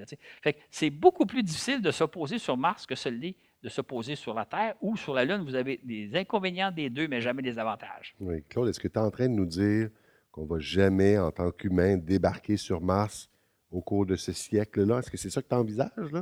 Bien, moi, j'ai des doutes parce que on imagine d'une certaine façon qu'une mission martienne, c'est c'est un peu comme une mission Apollo, mais un peu plus compliqué. Mais ce n'est pas une mission Apollo. C'est quelque chose de peut-être 100 fois plus complexe, ne serait-ce qu'à cause de l'éloignement, ne serait-ce que les, différentes techniques pour se poser sur Mars et tout ça. On n'a pas, la fusée non plus pour y aller. Non, on n'a pas la fusée, c'est ça. Qui fait qu'à ce moment-là, euh, moi, je pense que ça pose tellement de problèmes de se rendre sur Mars que un jour, on va peut-être le faire, mais ce n'est pas dans 5 ans, ce n'est pas dans 10 ans, ce n'est pas dans 15 ans. C'est beaucoup trop complexe. Et j'ajouterais peut-être un autre élément. Je vous parle de technique, je vous parle à quel point c'est difficile, mais pour moi, la vraie barrière, elle est psychologique. J'y ai fait un peu allusion tantôt. C'est-à-dire que si vous êtes coupé de tout contact avec la Terre pendant deux, trois ans, imaginez-là, vous avez peut-être des conjoints, vous avez des enfants, vous avez des amis, jamais plus vous pouvez leur parler en direct. Vous allez pouvoir envoyer un message euh, parlant de vous, ils vont vous envoyer des messages parlant d'eux, mais jamais pas avoir de conversation. Et quand on sait, par exemple, que David Saint-Jean vous a dit à quel point c'est important de s'entretenir, vous allez être enfermé dans un véhicule euh, où vous n'avez à peu près rien à faire, un véhicule relativement petit, une capsule. Vous n'avez pas à regarder par le hublot et vous êtes parti pendant deux, trois ans. Fait pour moi, le véritable problème d'une mission à Mars, c'est non seulement un problème technique, comme vous expliquiez, mais c'est beaucoup plus un, projet, un problème psychologique. Tu parles même de mur psychologique. Absolument. C'est un mur psychologique. Mais un jour, quand même, on va bien finir. On ne sait pas quand, évidemment. On ne sait pas si en 2044 on va l'avoir fait. Mais un jour, quand même, on va bien finir par, euh, par se poser sur Mars. Alors, qu'est-ce que on parlait tantôt de qu'est-ce que ce serait de vivre euh, sur la Lune Qu'est-ce que ce serait de vivre sur la planète rouge? Et ça se comparerait à quoi? Par exemple, tu parlais du la Lune qui a un sixième de la gravité sur la Terre. Ça, se comparerait à quoi, si on compare aussi à la Station spatiale internationale? Être sur Mars, bon, déjà, on se sent un petit peu plus lourd que sur la Lune, pas tout à fait comme sur la Terre. Ça, ressemblerait à quoi? C'est ça. La, la, gravité sur Mars, c'est un quart de celle de la Terre. Évidemment, on a tous vu des photos de Mars. On voit un ciel rose, on voit des déserts. Ça fait rêver. On se croirait en Arizona, quelque, quelque part. exactement. Ce que la photo ne nous montre pas, c'est la température qu'il fait sur Mars. C'est la pression atmosphérique de Mars. En fait, la température moyenne sur Terre, c'est 15 degrés. Sur l'ensemble de la planète, il fait en moyenne 15 degrés. C'est une température qu'on connaît assez bien au Canada, des fois plus, des fois moins. Sur Mars, la température moyenne, c'est moins 50. Ça veut dire que même l'été, dans les meilleures conditions, il fait peut-être 10-15 degrés, mais ça, c'est les meilleures, meilleures conditions, puis en été. Autrement dit, sur Mars, il fait très, très froid. Deuxièmement, ben, l'atmosphère est 100 fois moindre que celle sur Terre, donc il n'y a pas d'air. Il n'y a pas, même si c'est du CO2, là, mais je veux dire, il n'y a pas assez, même si on transformait ça en air, en oxygène, il n'y aurait pas assez de pression. Fait que vivre sur Mars, c'est extrêmement difficile, même si le paysage est beau. Euh, une chose qui est intéressante sur Mars, Mars fait le tour sur elle-même en 24 heures et 37 minutes. Donc, la journée sur Mars dure à peu près comme la journée terrestre. Notre journée 24 heures, 24 heures, 37 minutes. Donc, on n'aurait pas le problème d'être sur la Lune où pendant deux semaines de temps, il fait soleil, puis deux semaines de temps, il fait noir. Donc, les conditions ressembleraient. Mais ce que je dis toujours aux gens, quand on voit des photos martiennes, on a l'impression de belles plages, de, de presque d'un endroit paradisiaque, à part qu'il manque un peu d'arbres. Sauf que les conditions sur Mars sont nettement plus rigoureuses que les conditions qu'on aurait dans le Grand Nord canadien. Euh, en fond, si ça vous tente d'avoir une idée de c'est quoi les meilleures conditions sur Mars, allez faire un tour dans le Grand Nord canadien ou, l'équivalent du pôle Sud, où là, dans les pires conditions, les pires moments de l'année, c'est encore plus clément que sur Mars. Euh, donc, euh, les, gens imaginent que ça doit être plaisant d'aller sur Mars, mais ça manque un peu d'atmosphère. alors, sur Mars, il y a quand même ça, on le sait. Euh, d'autres robots qui vont, qui vont aller sur place. Un des volets de l'astronautique les plus intéressants des dernières décennies, c'est effectivement l'exploration du système solaire, notamment de Mars, avec euh, toute une série de sondes qui étudient notamment euh, Mars, on l'a dit, avec des sondes américaines, européennes. Il y a même une sonde indienne qui tourne autour de Mars depuis quelques années. Les véhicules, vous les suivez presque en direct, si vous voulez. Curiosity, qui est toujours actif en ce moment. Euh, Jupiter aussi euh, est exploré euh, actuellement par Juno et dans le passé par Galiléo. Vous avez suivi aussi sans doute la chute dramatique et triste pour les scientifiques de Cassini sur Saturne et évidemment aussi beaucoup d'autres sondes qui ont ausculté des astéroïdes, des comètes. qu'on pense juste à la sonde japonaise Hayabusa 2, la sonde américaine Osiris-Rex, projet auquel est associée l'Agence spatiale canadienne, deux sondes qui se préparent à nous rapporter des échantillons, comme vous savez. Dans le cas des Japonais, euh, des échantillons de Ryugu et dans le cas d'Osiris Rex, des échantillons de Bennu. Il y a la sonde aussi, euh, Claude Bepi-Colombo, qui fait route en ce moment vers Mercure. Ça, c'est tout un défi. Euh, en passant par Vénus, sans oublier Parker qui étudie de près le Soleil. Il y a la sonde New Horizons qui, il y a quelques années, nous a donné des images absolument incroyable de Pluton qu'on n'avait jamais vu d'aussi près, euh, et puis ensuite d'Ultima Thule, toutes des missions dont on parle effectivement aussi dans nos balados, Claude, il faut le dire, mais euh, euh, suivez donc ces missions, on le sait, certainement vous les suivez avec, avec nous autant, avec autant d'intérêt, mais en 2044, Claude, alors nos connaissances dans 25 ans de, par exemple, notre système solaire, ça va avoir fait des bons prodigieux. Et si on voit juste où on en est maintenant, avec des astres qu'on connaissait de très, très loin et qu'on connaît maintenant presque intimement, euh, en 2044, on va avoir fait beaucoup de progrès, on imagine. Absolument. En fait, ce qui est intéressant dans la nomenclature que Richard vient de vous faire, c'est que tout ça, ça s'est passé au cours des 25 dernières années. C'est-à-dire qu'on vit à une époque extraordinaire, à une époque où on explore pour la première fois plusieurs des mondes, hein, certaines comètes, certains astéroïdes, des planètes lointaines. Des choses qu'on n'imaginait pas il y a 25 ans, Absolument. On n'aurait jamais imaginé le déferlement de sondes. Les projets étaient en préparation, mais il faut, faut, le voir pour le croire on, vit vraiment une époque extraordinaire. J'ai paru peut-être un peu pessimiste jusqu'à maintenant, mais au niveau de l'exploration du système solaire. Voyez, il n'est pas seulement pessimiste. Non, il est, pas, il est émerveillé aussi. C'est extraordinaire ce qu'on a vécu et ce qu'on peut penser, c'est que le, le, meilleur est à venir. C'est-à-dire que dans les 25 prochaines années, il y a des missions extraordinaires qui vont être réalisées avec des technologies qui s'en viennent. Et si j'avais fait un exposé il y a 25 ans, pour vous dire un peu où on va en être aujourd'hui, j'aurais probablement pas parlé du, du quart de ce qu'on a vu parce qu'il y a beaucoup de missions qui se sont rajoutées en cours de route. se poser sur une comète, on n'avait pas imaginé il y a 25 ans. Exactement, et ramener des échantillons de certains astéroïdes, euh, survoler Pluton, exactement. On vit vraiment à une époque extraordinaire grâce aux robots. Et là, à l'aube de l'ère spatiale, Claude, on imaginait qu'il y aurait de valeureux équipages humains qui sillonneraient hein, le système solaire euh, à partir des années, quand on était petit, dans les années 60, on pouvait peut-être parler des années 80, 2000, un peu à la manière de Star Trek, qui était très populaire à l'époque. Or, ce qu'on voit bien, c'est que l'exploration des planètes, euh, ça ne se fait pas exactement comme ça. Pourquoi c'est si différent que ce qu'on avait imaginé, notamment dans la science-fiction. C'est un aspect qui est très intéressant euh, quand on regarde le passé. On imaginait que l'exploration du système solaire serait réalisée par des équipages. Or, ce n'est pas ça qui est arrivé, ce sont des sondes. Ce qui s'est passé en réalité, c'est que quand on regarde des écrits des années 50-60, on n'avait pas vu venir les progrès extraordinaires de l'électronique, les progrès extraordinaires de l'informatique, les progrès extraordinaires de la photographie. On pensait à l'époque que l'homme serait essentiel dans l'espace, non seulement pour explorer les planètes, mais par exemple, en orbite terrestre, à l'époque, c'était amusant d'imaginer, là, je vous parle des années 60, on se disait, on va construire des stations spatiales en orbite terrestre, à bord de laquelle il va y avoir des météorologues qui vont regarder par les hublots pour voir un peu où sont les nuages, puis nous faire des prédictions météorologiques. On pensait qu'on aurait des astronomes dans des stations spatiales pour observer le ciel on pensait qu'on aurait des militaires qui regarderaient la surface terrestre pour voir qu'est-ce qui se passe, qu'est-ce que les ennemis sont en train de préparer. On imaginait la présence de l'homme comme étant essentielle en orbite terrestre comme pour aller explorer les planètes. Or, ce qui s'est passé dans les années 60-70, c'est que les progrès technologiques ont été tellement extraordinaires que finalement, les robots font un meilleur job que ce qu'on pourrait. Par exemple, on place des satellites météo en orbite terrestre qui nous envoient les données sur Terre et nos météorologues sont sur Terre en train d'interpréter les données. Même chose pour les militaires. Les astronomes, je n'ai pas besoin, je pense, de vous expliquer très longtemps, ils ne sont pas à bord de télescopes placés en orbite terrestre, ils sont sur Terre, reçoivent les données de nos télescopes spatiaux, que ce soit Hubble et compagnie, et ils peuvent faire leur travail.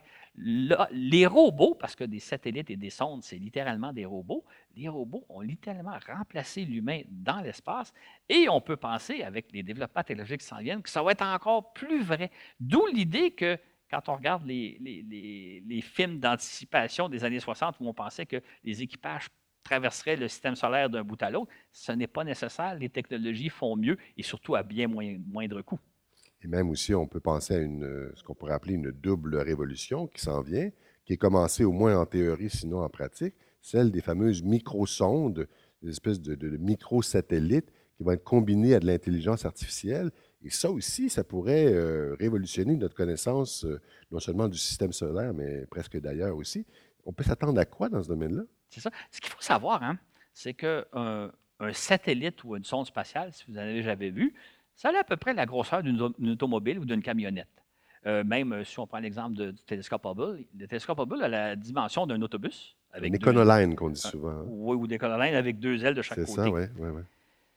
Depuis quelques années, on a commencé à lancer, entre autres en orbite terrestre, des, ce qu'on appelle des microsatellites. C'est-à-dire qu'au lieu que ce soit un satellite qui a la grosseur d'une camionnette, d'une automobile ou plus, c'est des satellites qui ont la grosseur d'une petite valise, d'une boîte à chaussures, d'une boîte à souliers ou de, quasiment d'un pain. Et ces satellites-là sont en train de révolutionner nos satellites parce qu'ils ils coûtent beaucoup moins cher qu'un gros satellite et ils commencent à avoir des capacités technologiques qui se rapprochent des gros satellites. On le voit déjà en orbite terrestre, il y a des centaines de satellites maintenant qui ont, qui ont la taille, donc quasiment de, de, mon document, mais en trois dimensions ce qui était une révolution. Et là, on commence à voir ça dans le domaine de l'exploration des planètes. C'est-à-dire qu'avec InSight, on avait lancé deux petits satellites de, de, la grosseur d'une valise pour voir si ça marchait. Euh, l'an prochain, on va envoyer un, robot, un véhicule tout-terrain sur Mars, et il va y avoir un petit drone qui va être, euh, je pense qu'il pèse quelques, même pas quelques kilos, je pense qu'on parle. une sorte d'hélicoptère. Une sorte d'hélicoptère qui pèse peut-être quelques centaines de grammes, mais qui va pouvoir se promener autour. Il y a donc la révolution des microsondes qui s'en viennent. Et un des avantages des microsondes, c'est qu'elles coûtent beaucoup moins cher que nos fameuses sondes qu'on envoie qui coûtent souvent des centaines de millions de dollars, si ce n'est pas même quelques milliards. Là, on peut fabriquer des, microsatellites pour quelques dizaines de milliers de dollars. Probablement que ça va être pas trop Et un autre aspect qui s'en vient, c'est l'intelligence artificielle. Vous avez, je pense, tous entendu parler un peu d'intelligence artificielle. Moi, je fais un parallèle. Quand j'étais adolescent, jeune adulte dans les années 70-80, on voyait venir l'informatique. On voyait qu'un jour, on aurait des ordinateurs. Pour, les plus jeunes d'entre vous, ça n'a pas toujours existé, les ordinateurs. Quand j'étais jeune, ça n'existait pas, les ordinateurs, sauf de gros ordinateurs IBM qui prenaient une pièce entière. On voyait venir l'informatique, on voyait qu'il se passait de quoi, et je dirais deux choses sans, sans, m'étendre sur le sujet. Ça inquiétait beaucoup, beaucoup de gens l'arrivée de l'informatique parce qu'ils disaient d'une part, ça va être Big Brother qui va nous surveiller, qui va savoir tout ce qu'on fait, et en même temps, ça va faire perdre des jobs parce que les ordinateurs vont remplacer les humains quand on voit ce que la révolution que l'informatique a donnée, bon, c'est pas Big Brother, puis en même temps, ça a créé des milliards, de, des, centaines de milliers d'emplois. Tout le monde s'en sert dans la vie de tous les jours. La révolution informatique qu'on a vécue à partir des années 90-2000, c'est infiniment plus intense que ce qu'on pouvait penser que ce serait dans les années 70-80. Je pense qu'on est dans la même situation avec l'intelligence artificielle c'est-à-dire, on voit venir l'intelligence artificielle, ça inquiète certaines personnes. moi, j'entends les mêmes arguments, les mêmes craintes aujourd'hui que j'entendais dans les années 70-80 par rapport à l'informatique. Et ce que je pense, c'est que la révolution de l'intelligence artificielle, ça va être infiniment plus que ce qu'on peut imaginer comme la révolution de l'informatique l'a été. Et donc, si je reviens dans mon domaine spatial, si on imagine des microsondes qui pèsent quelques kilos, qui ont les dimensions de quelques dizaines de centimètres euh, cubes. Comme les CubeSats, notamment. exactement. Couplés à l'intelligence artificielle, ça risque de donner des résultats extraordinaires auxquels on n'a pas idée. Et ça, c'est d'ici 10 ans, 15 ans, 20 ans, là, c'est pas de. si je reviens en 2044, là, on pourra s'en reparler. On dit Claude, tu nous en avais parlé, mais ça a été infiniment plus intense qu'on l'avait pensé. Il y a quelque chose d'extraordinaire qui s'en vient à ce niveau-là. Et pour revenir à 2044, tu parlais tantôt de vie sur Mars. On pourrait aussi se demander si on aura découvert en 2044 dans le système solaire, pas juste sur Mars, mais sur euh, Europe, sur Encelade ou ailleurs, si on, si on aura découvert de la vie est-ce qu'en 2044, on aura découvert de la vie? Peu importe quel type de vie. ça, c'est une question de Martin. Hein. Martin m'a refilé plusieurs questions. merci, Martin. En, oui, effectivement. Pour, question très, très précise, Écoutez, très pointue. C'est évidemment une question difficile à répondre. Moi, je dirais ceci. Hein. Si on recule il y a 25 ans, on n'aurait pas imaginé toutes les découvertes qu'on a faites avec possibilité de vie dans le système solaire. Qu'il y a possiblement de la vie sur Mars, on l'espérait pour ça, qu'il y a des océans sur Europe et Encelade où il y a peut-être eu de la vie. Euh, là, on a, on a appris ces derniers jours que peut-être que Vénus aurait été porteur de vie. C'est toutes des choses qu'on n'aurait pas imaginées il y a 25 ans. Il ne faut pas remonter bien loin. Fait qu'est-ce qu'on va découvrir dans les 25 prochaines années? évidemment, je ne suis pas en mesure de vous le dire. Sauf qu'on peut, on peut assurément se dire deux choses on va en savoir infiniment plus d'ici 25 ans à propos des possibilités de vie dans le système solaire. Peut-être qu'on n'en aura pas découvert, peut-être qu'on va en avoir découvert, mais chose certaine, on va avoir avancé énormément. Et moi, je peux faire une prédiction, je n'aurais pas peur de relever dans 25 ans. C'est qu'on va être, on va être renversé de tout ce qu'on va avoir découvert parce que si on regarde les 25 dernières années, ça a été tellement surprenant dans ce domaine-là qu'on peut imaginer que le meilleur, encore une fois, est à venir. Vous avez noté ça, mesdames, messieurs? Donc, de la vie, peut-être, peut-être. Ou sinon, on va savoir tellement plus euh, au niveau des possibilités de vie dans le système solaire. On va maintenant parler des, humains dans l'espace. Parce que ça a toujours occupé, hein, depuis euh, quand même, euh, quoi, depuis que tu es né, ou à peu près, hein, Claude? Quand on a lancé le premier Sputnik on en 1957, on avait extrêmement hâte d'envoyer des humains dans l'espace. C'était le, grand rêve de l'humanité ben à l'époque qu'on a réalisé à partir de 1961. Alors, on voit que ça occupe toute une place euh, très particulière dans l'intérêt qu'on porte, évidemment, à l'exploration spatiale. Et bon, euh, ce qui fait que les gens nous posent souvent des questions quand est-ce qu'on va retourner sur la Lune, quand est-ce qu'on va marcher sur Mars? On peut penser aussi à l'intérêt qu'a généré, tu parlais tout à l'heure euh, de l'astronaute québécois David Saint-Jacques, que son séjour à bord de la station spatiale a intéressé beaucoup de gens. On parle maintenant beaucoup de tourisme spatial, c'est-à-dire un jour où, par exemple, toi et moi, on pourrait aller, euh, je ne sais pas, s'envoler dans l'espace pour donner une conférence euh, sur la Terre, sait-on jamais? Peut-être dans 25 ans, on sera pas ici, on va être en orbite. On a déjà abordé, évidemment, la question de la présence humaine sur la Lune et sur Mars, mais qu'en sera-t-il de notre présence, par exemple, en orbite? Euh, terrestre, par exemple, en 2040? Est-ce qu'on peut imaginer qu'il va y avoir de grandes stations orbitales, selon jamais peut-être des hôtels euh, autour de la Terre à 400 km d'altitude? Est-ce que c'est, est-ce qu'on peut penser à ça dans, dans 25 ans? Oui. En fait, ce qui est drôle, c'est que on, espère que d'ici 25 ans, il pourrait y avoir des hôtels en orbite terrestre. Mais moi, je me souviens à l'époque, j'ai commencé à me passionner pour l'exploration spatiale en 1968. À l'époque où on était sur la Lune, à l'époque d'Apollo 11, on pensait que d'ici l'an 2000, on aurait installé des hôtels en orbite terrestre sur la Lune et on pourrait même aller passer un week-end sur la Lune. Ça fait longtemps que les gens rêvent à ça. Hein? Absolument. Le rêve est là depuis longtemps et pourtant, on n'a pas avancé beaucoup. Ce là où on en est actuellement, comme vous le savez sans doute, c'est que si vous êtes multimillionnaire, vous pouvez vous payer une semaine à bord de la Station spatiale internationale. Ça coûte quelques, quelques, millions de dollars. Quelques millions de dollars. Là, il y a des projets avec euh, euh, Richard Branson, avec son Spaceship 2, de pouvoir faire des petites balades. Vous montez jusqu'à 100 km d'altitude et vous redescendez après 15-20 euh, minutes de vol. Vous allez aux frontières de l'espace. Ça risque de coûter la bagatelle de 250 000 dollars pour un vol d'à peu près une demi-heure. Même chose avec le système de Bezos euh, New Shepard, qui est comme une fusée qui décolle à la verticale, qui monte jusqu'à 100 km qui redescend en parachute. Ça, c'est quelque chose qui s'en vient là, dans peut-être l'an prochain, peut-être même d'ici, ben, pas d'ici la fin d'année, on est déjà rendu au mois de septembre, mais ça s'en vient. Sauf qu'encore là, ça coûte 240 000. La question qu'on peut se demander, c'est est-ce que vous et moi, d'ici les années 2040, on va avoir les moyens d'aller dans l'espace avec des systèmes euh, qui ne sont pas trop dispendieux? Personnellement, j'ai un doute à cause d'une chose qui s'appelle la fusée. C'est-à-dire que le seul moyen pour lequel qu'on a trouvé pour l'instant pour aller dans l'espace, c'est à l'aide de fusées. Une fusée, c'est un moyen de transport euh, très risqué, hein, parce qu'il arrive de temps en temps des accidents, et c'est un moyen très dispendieux. C'est pour ça qu'envoyer des astronautes dans l'espace, ça coûte des centaines de millions de dollars. Même faire des petits vols balistiques, comme nous proposent euh, Branson et Bezos, ça va coûter 250 000. Je pense que tant et aussi longtemps qu'on n'aura pas trouvé de système beaucoup plus économique, euh, ce ne sera jamais possible pour nous, le commun des mortels, d'aller dans l'espace. Je fais un parallèle. Si on recule il y a 100 ans, ma fameuse euh, euh, façon d'analyser les choses, en 1919, l'aviation existe. Il y a des gens qui volent en avion.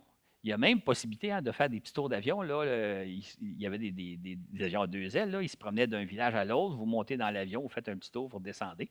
C'est d'ailleurs ce qui a donné la piqûre à Neil Armstrong de devenir astronaute, parce que quand il avait 6-7 ans, en 1935, à peu près 38, il a fait un vol d'avion. Il a eu la piqûre. Moi, je pense que dans le domaine spatial, on est comme l'aviation des années, des années de 1910. On est comme en 1919 et non pas en 2019. Et quand on y pense un peu, en 1919, on n'avait aucune idée de l'essor que prendrait l'aviation, c'est-à-dire que durant la Deuxième Guerre mondiale, on a développé les moteurs réaction, on a développé, on a énormément avancé au niveau de l'aviation, ce qui fait que c'est dans les années 1950 euh, et surtout 1960 qu'il était possible de voler en avion à un coût tout à fait raisonnable, euh, grâce aux technologies qui se sont développées durant les, les décennies précédentes.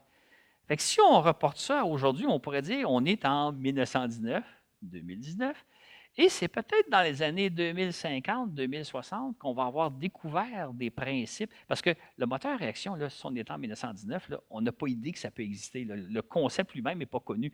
On va le développer durant la Deuxième Guerre mondiale. Fait que peut-être que dans les années 2040, on va développer une technologie qui va nous permettre d'aller dans l'espace à des coûts abordables, mais tant qu'on n'aura pas trouvé autre chose que la fusée, je pense que ce ne sera jamais possible pour vous et moi d'aller dans l'espace pour, disons, quelques milliers de dollars ou quelques dizaines de milliers de dollars. Il faudra être riche. Malheureusement, le tourisme spatial, on n'est pas à la veille de le voir venir pour, des pour le commun des mortels comme vous et moi.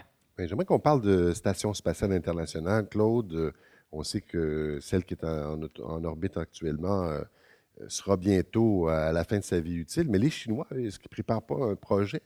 Là, on est toujours dans, la futurologie. Est-ce qu'ils ne préparent pas un projet de station spatiale pour les années 2020 qui serait donc assez avancé en 2044? C'est ça. En fait, ce qu'il faut savoir, hein, c'est que la Station spatiale internationale telle qu'on la connaît, elle existe depuis 20 ans, depuis 20 ans qu'elle est habitée en permanence, presque depuis 20 ans, en fait 19 ans dans quelques semaines.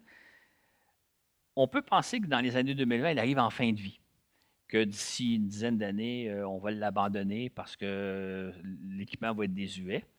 Malheureusement, on n'est pas en train d'en développer une deuxième. Il n'y aura pas une deuxième station spatiale internationale. Le projet arrive à terme. Il n'y aura plus de station spatiale internationale. D'ailleurs, si vous suivez l'actualité comme moi, vous savez qu'on est plutôt tendance à vouloir aller sur la Lune pour les années 2020 et 2030 et peut-être éventuellement. Fait que dans une dizaine d'années, il n'y en aura plus de station spatiale telle qu'on la connaît.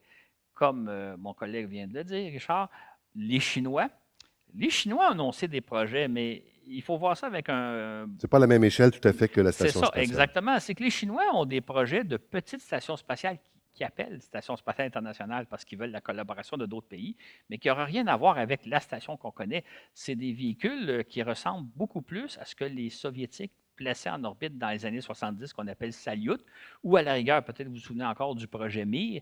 Au mieux, ça va être le genre de projet que les Chinois vont faire d'ici 10, 15, 20 ans, Malheureusement, ça n'a rien à voir avec la station spatiale qu'on utilise actuellement puis qui n'existera plus dans une dizaine d'années. Donc, on arrive un peu au niveau des vols habités en orbite terrestre à une espèce de fin d'époque où il n'y aura pas de successeur. On s'en va vers d'autres choses, je ne sais pas quoi, mais chose certaine, il y aura moins de possibilités d'aller dans l'espace dans les années 2030 à bord de stations spatiales qu'il y en a aujourd'hui. On arrive à, l'espèce de cul-de-sac en quelque sorte. Et je ne sais pas ce que ça va être des années 2030, mais si j'étais astronaute, je ne verrais pas beaucoup de possibilités de dire je vais faire carrière comme David Saint-Jacques, Marc Garneau, Chris Hadfield et compagnie. Et là, on va parler, parce que tu dis, euh, on arrive à, la fin de la vie utile, mais quand même des gens qui pensent à des choses. Je ne sais pas si c'est des, admirateurs, des fans, des convaincus d'Elon Musk euh, dans la salle. Je ne vous demande pas de lever la main, ou si vous voulez la lever, vous pouvez la lever. Est-ce qu'il y en a? Ah, il y en a quelques-uns quand même. Ah, vous allez peut-être être déçus, vous allez voir.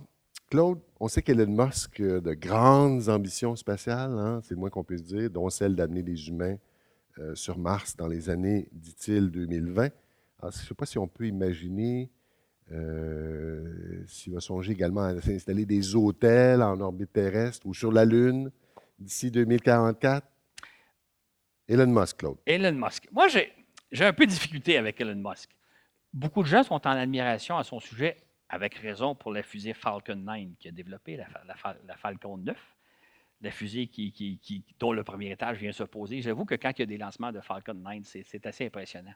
La fusée Mon problème que j'ai avec, l'étage qui revient, ça c'est quand même spectaculaire. Ah, c'est tout à fait spectaculaire. Si vous n'avez jamais vu un lancement de Falcon, allez voir quand, il y en a un sur Internet, ils sont montrés sur le site de SpaceX.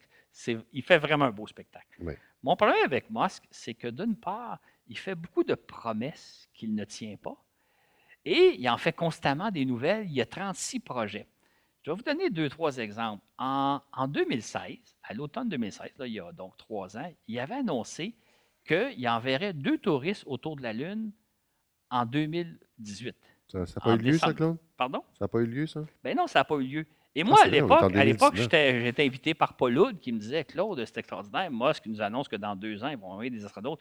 Moi, je dis techniquement, les véhicules ne sont pas au point. Les véhicules n'ont pas été testés. Ça ne se peut pas. D'ailleurs, ça n'a pas eu lieu. Là, il nous annonce qu'il va envoyer des touristes autour de la Lune en 2022, un Japonais, entre autres. Mais entre-temps, il dit Moi, je vais développer une fusée qui est de, une fusée géante, qui, est un peu semblable à la fusée Saturne V d'Apollo, une fusée qui a une trentaine d'étages. Je vais la développer. Et là, j'avais lu un article hier qui disait qu'aujourd'hui, il allait annoncer que cette fusée-là, elle serait essayée une première fois en 2022 et qu'en 2024, elle enverrait un équipage vers Mars. Mais développer une fusée comme ça, ça prend facilement 10 ans. Il faut ensuite la tester comme il faut pour être certain que tout fonctionne bien avant de mettre des humains à bord. Et si vous envoyez des humains vers Mars, c'est un vol de trois ans. Hein? Fait que, il faut être certain que tout fonctionne parfaitement bien. Ça ne se peut pas qu'on envoie des équipages sur Mars d'ici cinq ans.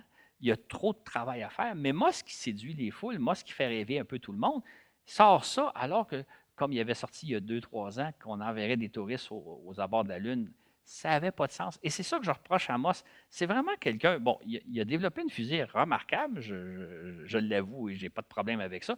Mais en même temps, il lance un paquet de projets et des projets, entre autres, développer une fusée de type Saturne V, ça va coûter facilement 10 milliards de dollars à ses frais où va-t-il prendre l'argent? Fait que moi, ça se peut très bien que d'ici 2044, si la compagnie existe encore, nous dise je vais construire des hôtels sur la Lune et pourquoi pas sur Mars. Il ne l'aura pas fait hein, déjà. Mais, ça ne l'aura pas fait. Non, non, c'est ça. Fait? Moi, là, j'ai une crainte. Moi, je pense que Musk poursuit trop de projets en même temps et à un moment donné, il va arriver un problème et tout son empire va s'écrouler.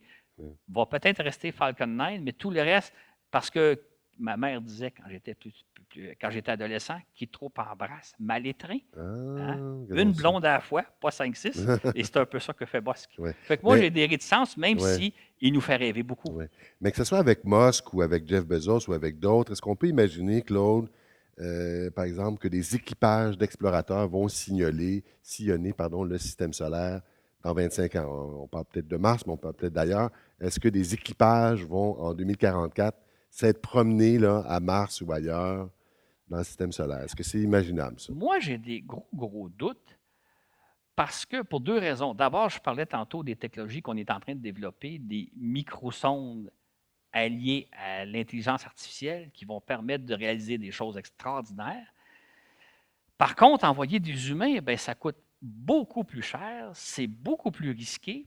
Vous savez, explorer les planètes à l'aide de robots, ça a beaucoup d'avantages. Ça coûte beaucoup moins cher, c'est efficace aussi. si vous perdez un robot, c'est pas grave. Hein, euh, ça arrive des fois qu'on en perd un. Alors que si vous perdez un vaisseau habité avec des gens, euh, on parlait au début de la, soirée de Challenger, quand ça arrive, c'est une tragédie nationale qui a un impact important. Un robot, ben, on a perdu quelques centaines de millions de dollars tout au plus. Et en même temps, une fois que sa mission est terminée, on pas obligé de le ramener sur Terre. Euh, on pense à New Horizon, qui est allé survoler Pluton.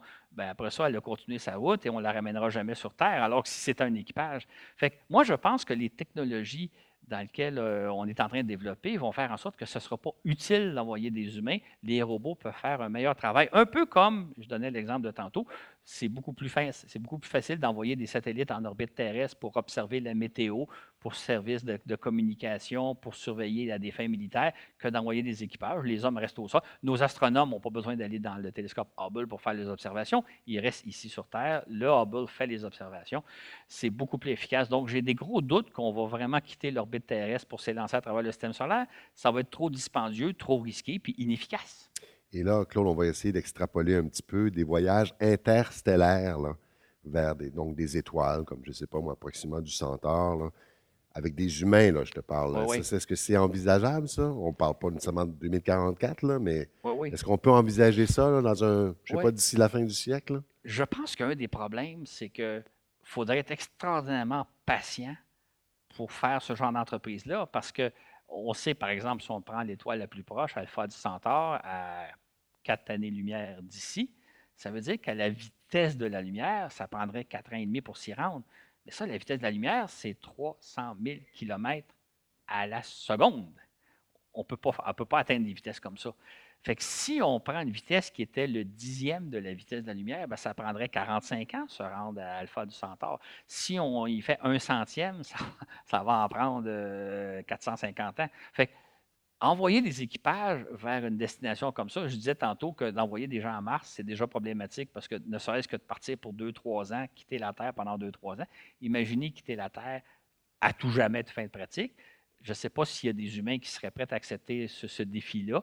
Et si, comme, ah, comme, euh, comme organisme humain, on serait prêt à accepter que des gens, d'envoyer des gens j'ose dire, aller seulement parce qu'ils ne reviendront jamais sur Terre. Fait que moi, je ne pense pas qu'il y aura jamais de, Dans un avenir prévisible, peut-être dans 500 ans, ou je ne sais pas, mais ce siècle-ci, c'est sûr qu'on n'enverrait pas d'humains vers les autres étoiles. On va peut-être envoyer des sondes, mais sûrement pas des humains. Oui. Dans sa liste de bonnes questions, euh, Martin nous a demandé euh, quels sont les meilleurs projets et les technologies les plus prometteuses qui vont nous permettre un jour d'enfin nous sortir du système solaire?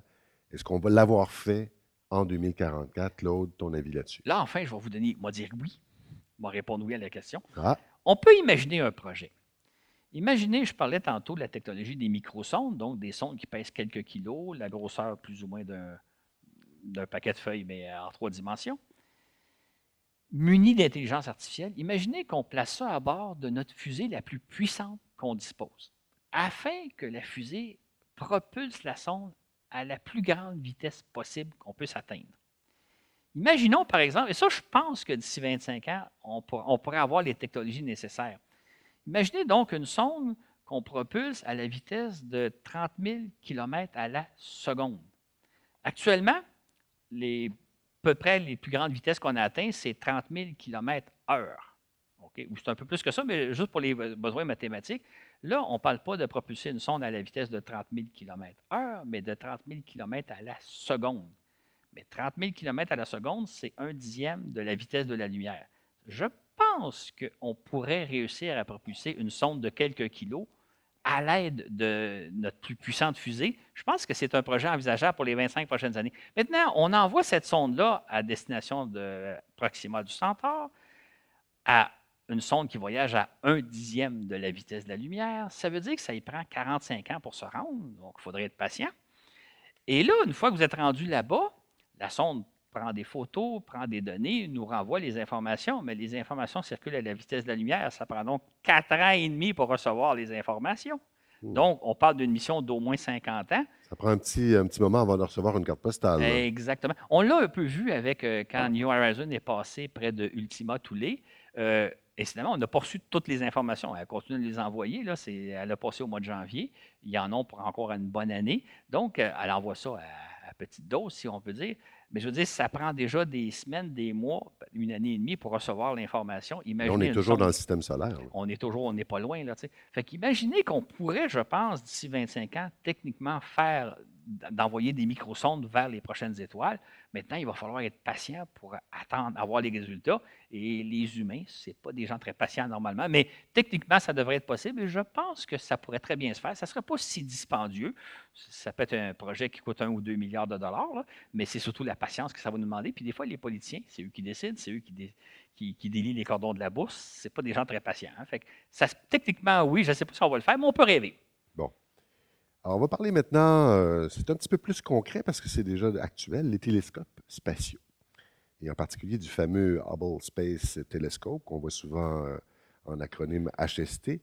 Évidemment, ces télescopes-là ont révolutionné l'astronomie depuis quoi, une trentaine d'années. Euh, c'est à eux qu'on doit certaines des plus belles images qu'on a vues, notamment des nébuleuses planétaires, un nombre incalculable euh, de découvertes astronomiques majeures, mais il n'y a pas juste Hubble hein, aussi. Il y en a d'autres euh, télescopes spatiaux. Il y a Compton, il y a Chandra, il y a Newton, il y a Spitzer, il y a Herschel, il y a Planck. Il y a aussi Gaia qui fait une espèce de catalogue absolument complet. Je ne sais pas si vous en connaissez d'autres qu'on aurait oubliés. vous savez, il y en a beaucoup. Euh, il y a aussi, c'est très important de souligner, quantité de petits télescopes spatiaux qui font des merveilles. Hein, Claude, il y a Kepler. Il n'y a pas juste la, le Gin Kepler, il y a aussi un, télescope spatial qui s'appelle Kepler, et évidemment un astronome euh, euh, il y a quelques centaines d'années. Il y a aussi TESS, TESS. ces derniers qui nous ont donc, Kepler et TESS, permis de découvrir des milliers d'exoplanètes. On est rendu comme à 3500 exoplanètes maintenant, si je ne m'abuse. Et, ouais. Comment? 4116. ça évolue. on n'a pas hein. découvert deux, trois autres depuis une demi-heure. et donc, grâce à ces télescopes euh, spatiaux et aux télescopes terrestres, évidemment aussi, on vit vraiment une époque fantastique. Plusieurs parlent euh, d'âge d'or, n'est-ce pas, de, de, l'astronomie, euh, de l'astrophysique aussi. Une époque de découverte qu'on n'aurait même pas pu imaginer, hein, évidemment, même dans leurs rêves les plus fous. Galilée, Copernic, Kepler n'auraient pas pu imaginer qu'on fasse autant de découvertes. Et comme astronome amateur que vous êtes vous, ou professionnel euh, aussi, euh, qu'on a entendu aussi depuis le début de, ce congrès, comme passionné d'exploration spatiale, on est choyé, tout le monde est choyé ici. On est d'accord, non? C'est vraiment une époque formidable, non? Pour l'exploration. Je ne sais pas ce que vous en pensez, mais euh, je ne sais pas, une découverte n'attend pas l'autre. Donc, on peut se demander, Claude, que nous réservent les 25 prochaines années dans ce domaine-là? C'est ça. Ce qui est intéressant, hein, si j'étais venu vous parler il y a 25 ans, je vous aurais évidemment parlé d'Hubble. Hein. il était en orbite, il était en fonction, il commençait il avait retrouvé sa vision. Mais jamais on n'aurait pu imaginer le déferlement de, télescopes qu'on a lancés depuis cette époque, le déferlement d'informations qu'on a eu à tous les niveaux, hein, que ce soit la, découverte euh, d'exoplanètes, la découverte de galaxies, on en a parlé tantôt en, en Pluto. On vit à une époque extraordinaire et moi, je pense les 25 prochaines années vont être encore plus formidables que ce qu'on a vécu. Euh, maintenant, il y a 25 ans, on ne peut pas imaginer ce qu'on découvrirait, fait que on ne peut pas imaginer ce qu'on va découvrir, mais on vit à une époque absolument extraordinaire et il y a plein de télescopes qui sont actuellement à l'œuvre ou qui s'en viennent, dont le fameux Webb. Et à ce moment-là, on vit encore une époque encore plus extraordinaire dans les prochaines années, mais on ne peut même pas l'imaginer tellement euh, la puissance qu'on est en train de développer, de déployer. Vous l'avez vu dans certaines conférences aujourd'hui. On est au début d'une ère extraordinaire qu'on vit déjà depuis 25 ans, mais le meilleur est à venir. Oui, et, le meilleur est très attendu, évidemment. Tu en parlais il y a deux secondes. C'est le fameux James Webb Space Telescope. Pour la petite histoire, James Webb, c'est celui qui était à la tête euh, de la NASA euh, durant notamment les missions Apollo.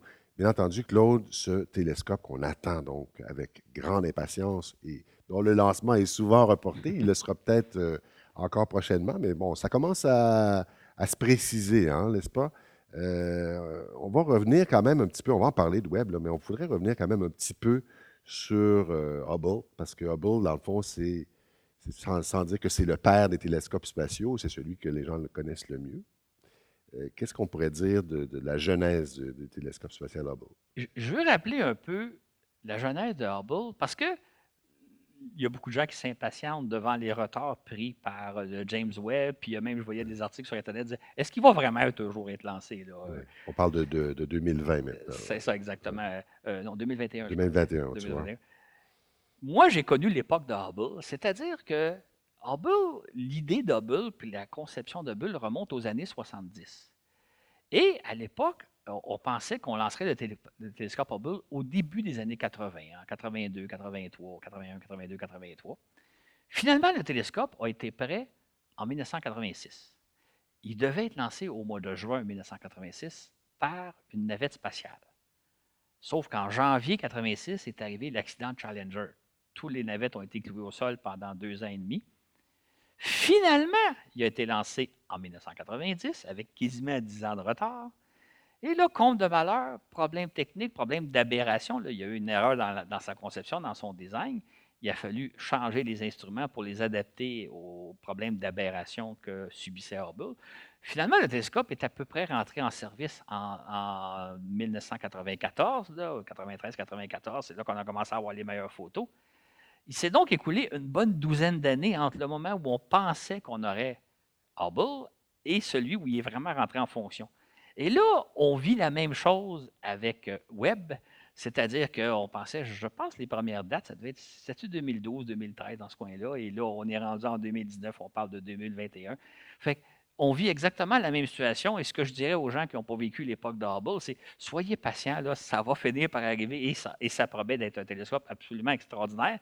Mais si on, on a vécu la même chose avec Hubble, il ne faut pas désespérer. Ça prend souvent, il y a toutes sortes de problèmes techniques, il y a toutes sortes de choses qui arrivent. Mais finalement, on va finir par le lancer puis il va finir être opérationnel. Évidemment, euh, je pense que vous, vous connaissez assez bien, vous avez entendu parler ça va être une mission euh, très stressante au début. D'abord, il faut le lancer. Une fusée, ça arrive des fois qu'elle connaît une défaillance technique et elle peut exploser. Bon, c'est une Ariane, une fusée très fiable, on peut espérer que tout se passe. On va le transporter au point Lagrange 2, donc dans l'axe Terre-Soleil, mais de l'autre côté de la Terre. Euh, évidemment, si jamais il y avait des problèmes techniques, pas question d'aller le, réparer comme on a fait avec Hubble. Il faut que le satellite se déploie, déploie son, son paravent, déploie ses antennes. Euh, c'est pour ça d'ailleurs qu'on prend énormément de précautions parce qu'on sait très bien qu'une fois lancé, on ne peut plus intervenir si jamais il y a un problème. Évidemment, quand le télescope va voir sa première lumière, quand il va être en fonction, on va, on va pousser un énorme soupir de soulagement parce que c'est vraiment pas acquis que ça va bien fonctionner probablement, là, mais on a encore beaucoup de temps à attendre. Sauf que si on, fait un parallèle avec Hubble, évidemment, quand Hubble est rentré en fonction, ça a été une révolution astronomique extraordinaire. Je pense que Webb va nous donner quelque chose d'équivalent, mais il faut être patient. Notre patience va être récompensée, c'est un peu ce que tu veux dire. À peu près, oui, c'est une bonne façon de résumer les choses. Et, euh, qu'est-ce qu'on. C'est à prévoir dans 25 ans, qu'est-ce qu'on va avoir découvert euh, avec euh, James Webb, avec le télescope spatial James Webb, mais qu'est-ce qu'on pourrait s'attendre à découvrir, par exemple? Encore là, je vais faire le parallèle avec Hubble. Pour l'avoir vu, avoir vu son accouchement qui a été très, très long et très pénible. Quand vous lisez les documents d'époque, début des années 80 qui nous annonce la venue d'Hubble, qui nous parle de la puissance d'Hubble, des capacités techniques d'Hubble, on nous avait annoncé une révolution avec un grand R majuscule, que Hubble allait révolutionner l'astronomie. C'était le cas. Été le cas. Mais moi, ce que je vous dirais, c'est que si vous lisez les documents de l'époque, c'est rien la révolution auquel on a vécu par rapport à ce qu'on a annoncé, ou plutôt l'inverse. C'est-à-dire que la révolution a été infiniment plus grande. Dans le fond, avec Hubble, on a réécrit tous les livres d'astronomie. L'impact a été majeur, beaucoup plus qu'on avait pensé. Juste donner euh, une information ou deux. Quand Hubble a été lancé en, 1990, on ne connaissait même pas encore les exoplanètes. En fait, on espérait qu'un jour on découvrait des planètes autour d'autres étoiles, mais le Hubble n'a pas été conçu pour observer des étoiles afin de repérer des planètes. Malgré ça, il est en espace. On l'a adapté, on a adapté ses logiciels, etc., pour pouvoir qu'il observe des nouveaux planètes. Il y a plein d'observations auxquelles on n'avait pas imaginé Hubble, qui a été capable de faire parce qu'on a modifié ses programmes. Fait que la révolution de Hubble a été vraiment beaucoup plus spectaculaire que tout ce qu'on avait pu espérer. Je pense qu'avec Webb, ça va être à peu près la même chose, c'est-à-dire qu'il va nous apporter une révolution extraordinaire. Maintenant, je vais mettre un bémol. J'aime beaucoup mettre les bémols dans ma vie. Vous avez remarqué, hein? Si je me fie un peu à l'exploration des planètes, les premières sondes qui explorent une planète nous apportent les images les plus spectaculaires. Pensons aux voyageurs, voyageurs qui, ont survolé euh, Jupiter, Saturne, Uranus, Neptune. Les photos ont été. Après ça, on a envoyé d'autres sondes, entre autres Galilée et Cassini, qui ont évidemment exploré ces mondes-là de fond en comble. Mais les meilleures photos, on les avait eues au début, début, la première fois qu'on a vu. On pourrait faire le même parallèle avec Pluton. On a vu Pluton, on a découvert Pluton en 2015. Quand on va y retourner un jour, ben, la, découverte ne sera plus là. Le gros va avoir été fait. Je pense que Hubble, c'est un peu ce qu'il a fait. Il nous a montré les images les plus spectaculaires. Euh, il a révolutionné notre vision d'univers. Webb va aller beaucoup plus loin, beaucoup plus en profondeur, mais ça ne sera pas aussi spectaculaire que ce qu'a fait Hubble au niveau scientifique, au niveau des connaissances qu'il va nous apporter. Mais au niveau des images, je pense que les plus belles images, on les a eues avec Hubble. Mais évidemment, j'ai très, très hâte, comme vous, de voir le résultat de, de Webb, puis de voir la révolution qu'il va nous apporter. Mais ce ne sera probablement pas aussi spectaculaire qu'Hubble, mais d'un point de vue scientifique, ça va être beaucoup plus intéressant. On ne va pas faire un saut aussi grand qu'on a fait avec Hubble, mais On, on, va continuer dans, un peu dans la même direction et plus en profondeur, même si on peut dire. Et euh, c'est encore là, c'est une autre question de, Martin Roy qui nous demandait Webb en 2044, est-ce qu'il va être vers la fin de sa carrière? Évidemment, ça dépend quand est-ce qu'on le lance, là, mais euh, où est-ce que tu penses que va être euh, le télescope spatial James Webb en 2044? En fait, Martin avait l'air à dire ben, en 2044, Webb n'existera plus, là, on va être rendu ailleurs ou on va être rendu? Moi, je dirais à Martin, pas si vite, pas si vite. Si on pense au télescope Hubble, Hubble va, fêter l'an prochain son 30e anniversaire de, service et on imagine qu'il va travailler encore avec un peu de chance une bonne dizaine d'années, peut-être plus. Pour ceux qui se demanderaient qu'est-ce qui va limiter la, durée de vie d'Hubble, ce sont ces gyroscopes qui permettent de le positionner, des, des, instruments qui fonctionnent tout le temps, euh, qui tournent à haute vitesse, puis qui permettent de le positionner.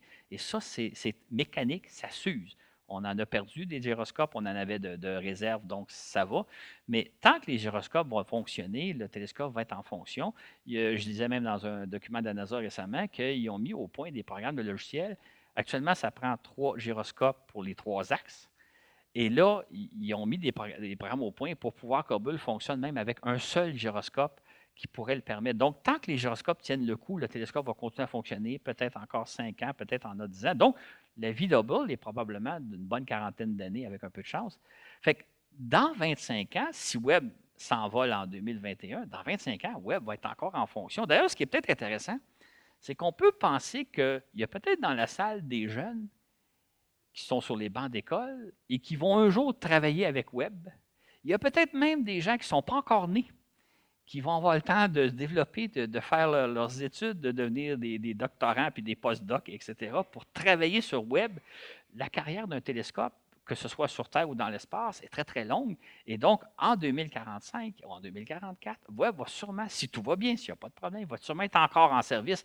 Mais entre-temps, une quantité d'autres télescopes vont être ajoutés. Mais Webb devrait être encore en fonction dans 25 mmh. ans. Ça, c'est sans compter qu'il y aura probablement d'autres euh, télescopes spatiaux, parce qu'on va avec Webb, ça va être en quelque sorte le début, euh, ce qui est peut-être déjà commencé d'ailleurs, d'une nouvelle génération de télescopes spatiaux. Dans, les années 2030-2040, les télescopes spatiaux, euh, il va y en avoir euh, beaucoup. Il n'y aura pas juste James Webb. Absolument. En fait, on, développe déjà quantité de télescopes. Il y en a un autre qui s'en vient qui s'appelle le W FIRST, W-F-I-R-S-T. Pour ceux qui se demanderaient, W, ce n'est pas George W. Bush, mais c'est le Wide Field Infrared Survey Telescope. C'est un télescope qu'on, quand on lit le document de la NASA, que la NASA espère lancer dans les années 2020, disons 2030 pour être euh, plus réaliste. On parle souvent de ce télescope-là comme étant le télescope qui va avoir la puissance de vision de Hubble, mais avec un champ de vision 100 fois plus vaste. Et ce télescope-là va servir, entre autres, à, étudier l'ensemble du cosmos et non pas un astre en particulier. Et entre autres, il va étudier ce qu'on appelle, c'est flyer les astronomes, hein. on parle d'un nouveau concept qui est l'énergie noire, de dark energy, qui serait une énergie un peu comme la force de gravité, mais beaucoup plus faible. Mais l'énergie noire, de ce que j'ai pu comprendre, parce qu'il y a peut-être des gens dans la salle qui en savent beaucoup plus que moi, ça serait une force d'énergie qui existerait autour de vous et moi actuellement. Elle est présente, elle est présente partout, mais elle est beaucoup plus faible que la force de gravité qui fait que nous, on ne la ressent pas.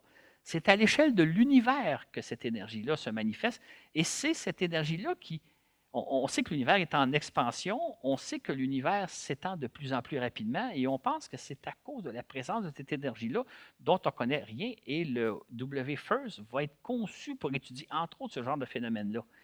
Évidemment, il y a plein d'autres télescopes petits et gros qui sont en construction et je disais récemment, et je trouve ça intéressant, on est en train d'étudier les technologies pour être capable de lancer des télescopes dont le miroir mesurait 15 mètres de diamètre c'est pas si gros que ça à l'échelle de nos télescopes terrestres. Dans l'espace, c'est grand. Euh, c'est gigantesque. Fait Comment construire un miroir qui va rentrer dans la coiffe d'une fusée qui mesure euh, peut-être une dizaine de mètres de diamètre, mais pour qu'ensuite se déployer. Fait qu'on pense que dans les années 2030-2040, on va lancer des, des, télescopes qui ont une ouverture de 15 mètres, sinon plus. Donc, on travaille sur des appareils qui vont être encore beaucoup plus puissants que Webb, alors que Webb s'annonce comme ayant une révolution astronomique extraordinaire. Donc, il y a des choses extraordinaires qui s'en viennent. Oui. Et les astronomes préparent euh, des choses parce qu'il euh, y en a beaucoup, notamment ici à l'Université Laval, qui s'intéressent euh, aux appareils, qui s'intéressent à la technologie. Donc, c'est des gens astucieux, les astronomes. Ils pensent, ils pensent machine aussi. Ils ne pensent pas juste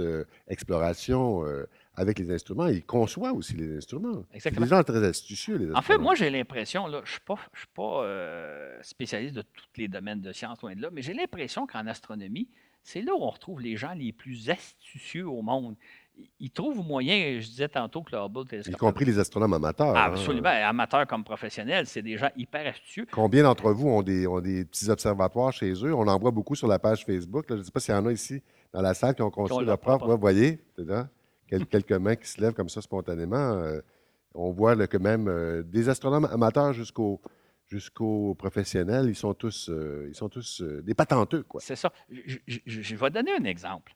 En 1989, j'ai fait un long article dans Québec Science, un reportage sur est-ce qu'un jour on va découvrir des planètes autour de d'autres étoiles? Je ne dis pas des exoplanètes, le mot n'existait pas à l'époque.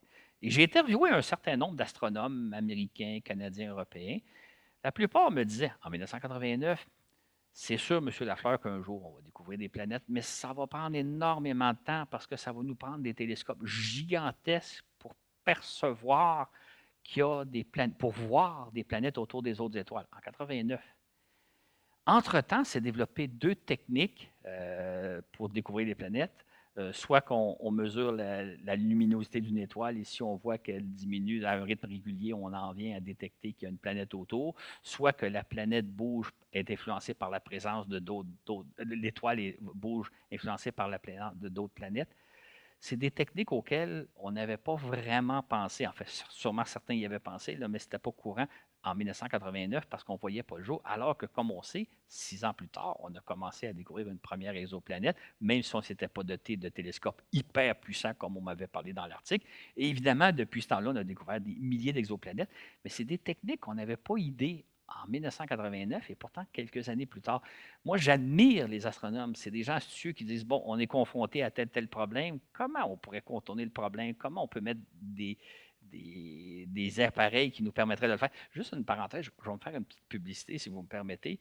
J'ai écrit euh, un livre en deux 1980, en l'an 2000, je pense. Ça s'appelle Terre en vue.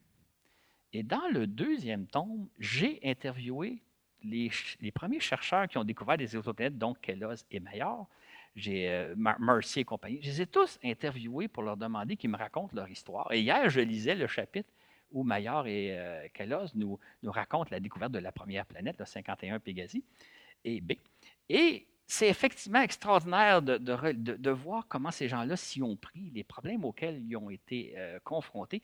Et moi, je vous disais que quand j'ai fait ce livre-là, je me disais, c'est un peu comme si on pouvait reculer il y a 300-400 ans, puis qu'on interviewait Galilée ou Kepler ou les autres, de dire, racontez-nous votre aventure, racontez-nous comment ça s'est passé. Et c'est absolument fascinant de voir qu'aujourd'hui, on peut avoir le récit de ces gens-là qui nous racontent comment ça s'est passé, qu'est-ce qu'ils ont pensé, entre autres euh, Maillard et, et quand ils ont découvert une Jupiter chaude, c'est-à-dire, quand on y pense deux minutes, le genre de planètes qui ne peuvent pas exister, ça ne se peut pas des Jupiters chaudes. Ça ne se peut pas une planète de la taille de Jupiter qui est collée sur son étoile. Et c'est pourtant ce qu'on a découvert à profusion. Donc, un type de planète auquel on n'avait aucune idée. Euh, fait que les astronomes sont des gens hyper astucieux qui mettent au point plein de techniques et c'est pour ça que dans les 20 prochaines années, il y a des choses extraordinaires qu'on va découvrir auxquelles on n'a pas encore idée que ça peut exister. On va parler maintenant, euh, Claude, si tu veux bien, de perspectives euh, d'avenir. Bien sûr, l'avenir est imprévisible. Je disais à la blague que tout ce qu'on peut prévoir dans les projets, notamment spatiaux, la seule chose qu'on peut prévoir, c'est que ça ne sera jamais avant la date prévue. La seule chose. Tout à fait. Ça va être plus long ça que Ça ne sera sûrement pas à la date, rarement à la date, et la plupart du temps après la date prévue. Donc, l'avenir est imprévisible. On s'entend là-dessus tout le monde. Et comme nous l'ont démontré les dernières décennies, en astronomie, comme dans bien d'autres domaines, et notamment dans la vie de tous les jours, on ne peut pas savoir de quoi l'avenir va être fait. Mais il y a un domaine de recherche en astronomie où on peut penser, Claude, hein, qu'on va faire des progrès remarquables, astronomiques, permettez-nous euh, euh, le jeu de mots, euh, et on va faire des progrès retentissants dans toutes les branches de l'astronomie, mais il y en a une et c'est ça que tu penses, toi, que ça va être, ou ça va être plus spectaculaire que dans toutes les autres. Dans quel domaine de l'astronomie tu penses que ça va être le plus spectaculaire? C'est ça. En fait, comme je vous ai expliqué un peu tantôt, euh, on n'aurait pas pu imaginer ce qu'on a découvert au cours des 25 dernières années, donc on peut extrapoler à ce niveau-là. Mais je pense qu'il y a un domaine extraordinaire, je pense que vous me voyez venir. On est la première génération pour lequel probablement d'ici quelques années, on va trouver la réponse à une question qu'on se pose depuis des siècles. Sommes-nous seuls dans l'univers? C'est-à-dire que d'ici probablement quelques années, peut-être quelques décennies, on va probablement répondre à cette question en disant, nous avons découvert des mondes sur lesquels il y a de la vie un certain type de vie. Ça ne veut pas nécessairement dire des civilisations avec lesquelles on va rentrer en contact, mais nous, on va avoir la réponse. On est presque sur le point d'obtenir les capacités de le faire.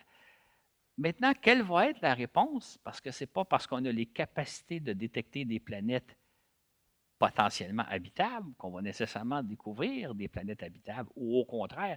Euh, j'en veux un peu pour exemple les fameuses exoplanètes qu'on a découvertes depuis, euh, depuis une vingtaine d'années, depuis 25 ans maintenant. On a découvert quantité de genres de planètes auxquelles on n'avait jamais imaginé. À l'époque, je vais faire un petit retour en arrière, quand j'ai fait mon article en, 1989, on s'attendait qu'on découvrirait des systèmes solaires à peu près ordonnés comme le nôtre, c'est-à-dire une étoile au centre avec des planètes rocheuses relativement proches et des géantes gazeuses à distance. Donc, on imaginait que le modèle du système solaire, on le verrait euh, plusieurs fois, on le retrouvait facilement. Jusqu'à date, on n'en a pas vraiment trouvé de système euh, très semblable au nôtre. On a trouvé un peu tout et n'importe quoi, mais pas vraiment notre modèle. Même chose dans la recherche de la vie, comme mon, euh, Robert Lamontagne disait dans, son plus récent, on a connu un seul exemple qui est celui de la Terre. On imagine qu'on va trouver quelque chose de plus ou moins semblable. Moi, je suis convaincu qu'on va trouver tout ce qu'on ne peut pas imaginer. Et ça, c'est dans les prochaines années. Fait si jamais je reviens vous parler dans 25 ans, ça serait intéressant de voir le bilan de ce qu'on a fait, parce qu'on va découvrir des choses extraordinaires par rapport à sommes-nous seuls dans l'univers? La réponse est probablement non, mais c'est quoi qu'on va découvrir? Oui. Je ne sais pas si vous êtes euh, comme nous, mais un des aspects les plus euh, fascinants de, cette recherche en astronomie, c'est le fait que maintenant, d'abord, il y a des équipes multidisciplinaires euh, qui ont différentes spécialités qui permettent d'observer des phénomènes astronomiques, des équipes qui viennent du monde entier, mais aussi le recours à la fois au télescope terrestre qui vont parfois confirmer euh, les découvertes faites par des télescopes spatiaux. C'est ce qu'il y a de formidable. Il y a vraiment une interaction entre les scientifiques de différentes sphères de l'astronomie et euh, des, scientifiques de partout dans le monde, dans l'hémisphère nord et dans l'hémisphère sud. C'est ça qui est de formidable là-dedans. Et un autre aspect intéressant, c'est que les télescopes spatiaux comme terrestres produisent tellement d'informations, tellement de data, comme on dit de plus en plus maintenant, que les astronomes ne fournissent pas à la tâche les analyser. Il y a un manque, manque des astronomes. Ils ont besoin d'aide. Hein. Vous avez sûrement été, vous êtes sûrement au courant, même probablement plus que moi, qu'il existe toutes sortes de projets où on peut participer, qu'on soit astronome amateur, qu'on soit informaticien, analyste, même kidam, aider les astronomes à interpréter, analyser certaines données et à faire des découvertes intéressantes. Hein. Il, y a, eu des articles qui ont parlé de, de, monsieur et madame tout le monde qui ont contribué à des découvertes assez importantes. Et ce qui est le pire, c'est que le déluge de données s'en vient. Ce qu'on a aujourd'hui comme données, c'est rien par rapport à ce qu'on va avoir euh, dans 5 ans, 10 ans, 15 ans, 20 ans. Donc, on peut soi-même participer à des projets d'analyse, contribuer, alors qu'on n'est pas des astronomes professionnels, on n'est peut-être même pas des astronomes, mais les astronomes ont besoin de notre aide. On peut participer et faire des choses fort intéressantes. Ça aussi, ça n'aurait pas été prévisible il y a 25 ans que monsieur, madame, tout le monde, avec son ordinateur, peut aider des astronomes à analyser des données pour faire des découvertes, des interprétations intéressantes. Ah, on peut imaginer qu'en 2044, les astronomes amateurs vont être encore plus mis à contribution. Absolument. Oui. On va reparler des, exoplanètes. Euh, on sait qu'actuellement, à part la quantité de recherche qui se fait à partir de la Terre, il y a d'ailleurs, j'imagine, des, chercheurs amateurs ou professionnels euh, que vous connaissez, certains qui ont été ici au Congrès, euh, qu'on salue en passant. Mais on attend aussi les trouvailles. On parlait de tests tout à l'heure. Euh, les trouvailles que sont qu'est en train de faire TESS actuellement, télescope spatial, euh, ça, ça risque aussi d'être assez important comme, comme type de découverte, ce que va faire TESS. Il y a beaucoup de Québécois d'ailleurs qui sont associés à TESS. Absolument. Pour vous donner un exemple à quel point l'avenir est imprévisible, j'ai fait, nous avons fait un balado il y a à peu près un an et demi, là, au mois de mai 2018 euh, à l'occasion du lancement de TESS. Et à l'époque, naïf que je suis, j'avais annoncé que probablement à partir de l'automne, on aurait les, données de TESS, puis on commencerait à assister à un déluge de découvertes. Alors que c'est pas ça qui est arrivé. L'équipe de TESS a sorti quelques informations, mais le gros de l'information, on ne l'a pas ça illustre un peu, d'une part, que même prédire l'avenir dans les prochains mois, prochaines années, c'est hasardeux, mais c'est surtout, ça illustre aussi, Tess, à quel point en science, il faut être patient. On aurait aimé ça avoir des données, on aimerait ça savoir ce qu'ils ont découvert, mais là, ils sont en train d'accumuler les données, des analyser et éventuellement, ils vont nous faire des annonces spectaculaires. Mais il faut être patient. Et ça, en, science, euh, la science, ça prend du temps à faire. D'ailleurs, je fais un peu, extrapoler, mais la journée, on va découvrir des planètes potentiellement habitables, peut-être même habitées. Les, journalistes vont nous demander Oui, mais ils ont l'air de quoi? Décrivez-nous, euh, qu'est-ce que ça a l'air la vie? On ne le saura pas, on va juste savoir qu'on a découvert une planète potentiellement habitable, sinon même habitée. Mais avant d'avoir la réponse qu'on aimerait tous avoir, quasiment avoir la photo de, des êtres qui sont sur cette planète-là, on ne les aura pas avant des décennies, des décennies, mais en science, il faut être patient. Et TESS est une belle illustration de ça. Et moi, j'attends d'un mois, d'une semaine à l'autre, qu'on nous sorte le déluge de données. Je ne sais pas quand est-ce qu'il va arriver, mais je veux dire, c'est comme, il faut être patient, mais en même temps, on fait des découvertes extraordinaires quand on sait euh, patienter. Et euh, Webb est un peu une illustration aussi. Quand il va finir par rentrer en fonction, ça va être extraordinaire, mais il faut être patient. Mais on va quand même connaître, on imagine d'ici 25 ans, des exoplanètes sur lesquelles la vie va sembler possible. Tu en as parlé un petit peu tout à l'heure, mais selon toi, quelle sorte de vie on aura à faire et qu'est-ce qu'on aura appris justement de ça en 2044? Quel genre de vie on va découvrir euh, si vie il y a sur ces exoplanètes en question? Habituellement, quand je parle de ce sujet-là avec des gens, les gens se disent s'il y a de la vie sur une planète, c'est des humanoïdes comme vous et moi. Là. Ils n'ont peut-être pas la même couleur de peau, ils ont peut-être des antennes ou des gros yeux, je ne sais pas les gens pensent qu'ils parlent de vie ou de planète habitée, habitable, ça va être des humanoïdes plus ou moins semblables à nous. Quand je, faisais mon balado avec euh, Robert Lamontagne, c'était intéressant l'analyse qu'il faisait. Il disait, avec l'exemple qu'on connaît, donc comme il disait, c'est une très, très petite statistique qu'on a, un exemple. Il disait, si on prend l'exemple de la Terre, on sait que la vie est apparue sur Terre environ un milliard d'années après la naissance de la planète, et pendant environ 3 milliards d'années, quelque chose comme ça, ça a été une vie marine microscopique. La vie développée multicellulaire est apparue beaucoup plus récemment. Encore beaucoup, beaucoup, beaucoup plus récemment, des, plantes à la surface de la Terre, des animaux, donc des, êtres vivants mobiles. Et finalement, à la toute, toute fin, des, des humanoïdes comme nous. En fait, si on prend l'exemple de la Terre, on pourrait dire que dans au moins 90% des cas, puisque c'est 90% de l'histoire de la vie sur Terre, dans 90% des cas, on devrait découvrir, car c'est une planète potentiellement habitable, on devrait découvrir des êtres marins unicellulaires. Dans quelques pourcentages des cas, on découvrirait qu'il y a des animaux, des plantes, mais ça va être très rare si on prend l'exemple de la Terre. Et finalement, si on veut découvrir une civilisation le moindrement technologique, ça va être extraordinairement rare parce que sur le développement de la vie qui s'est étendu sur 3 euh, ou 4 milliards d'années sur Terre, c'est la toute, toute fin, c'est le dernier stade auquel nous nous sommes rendus.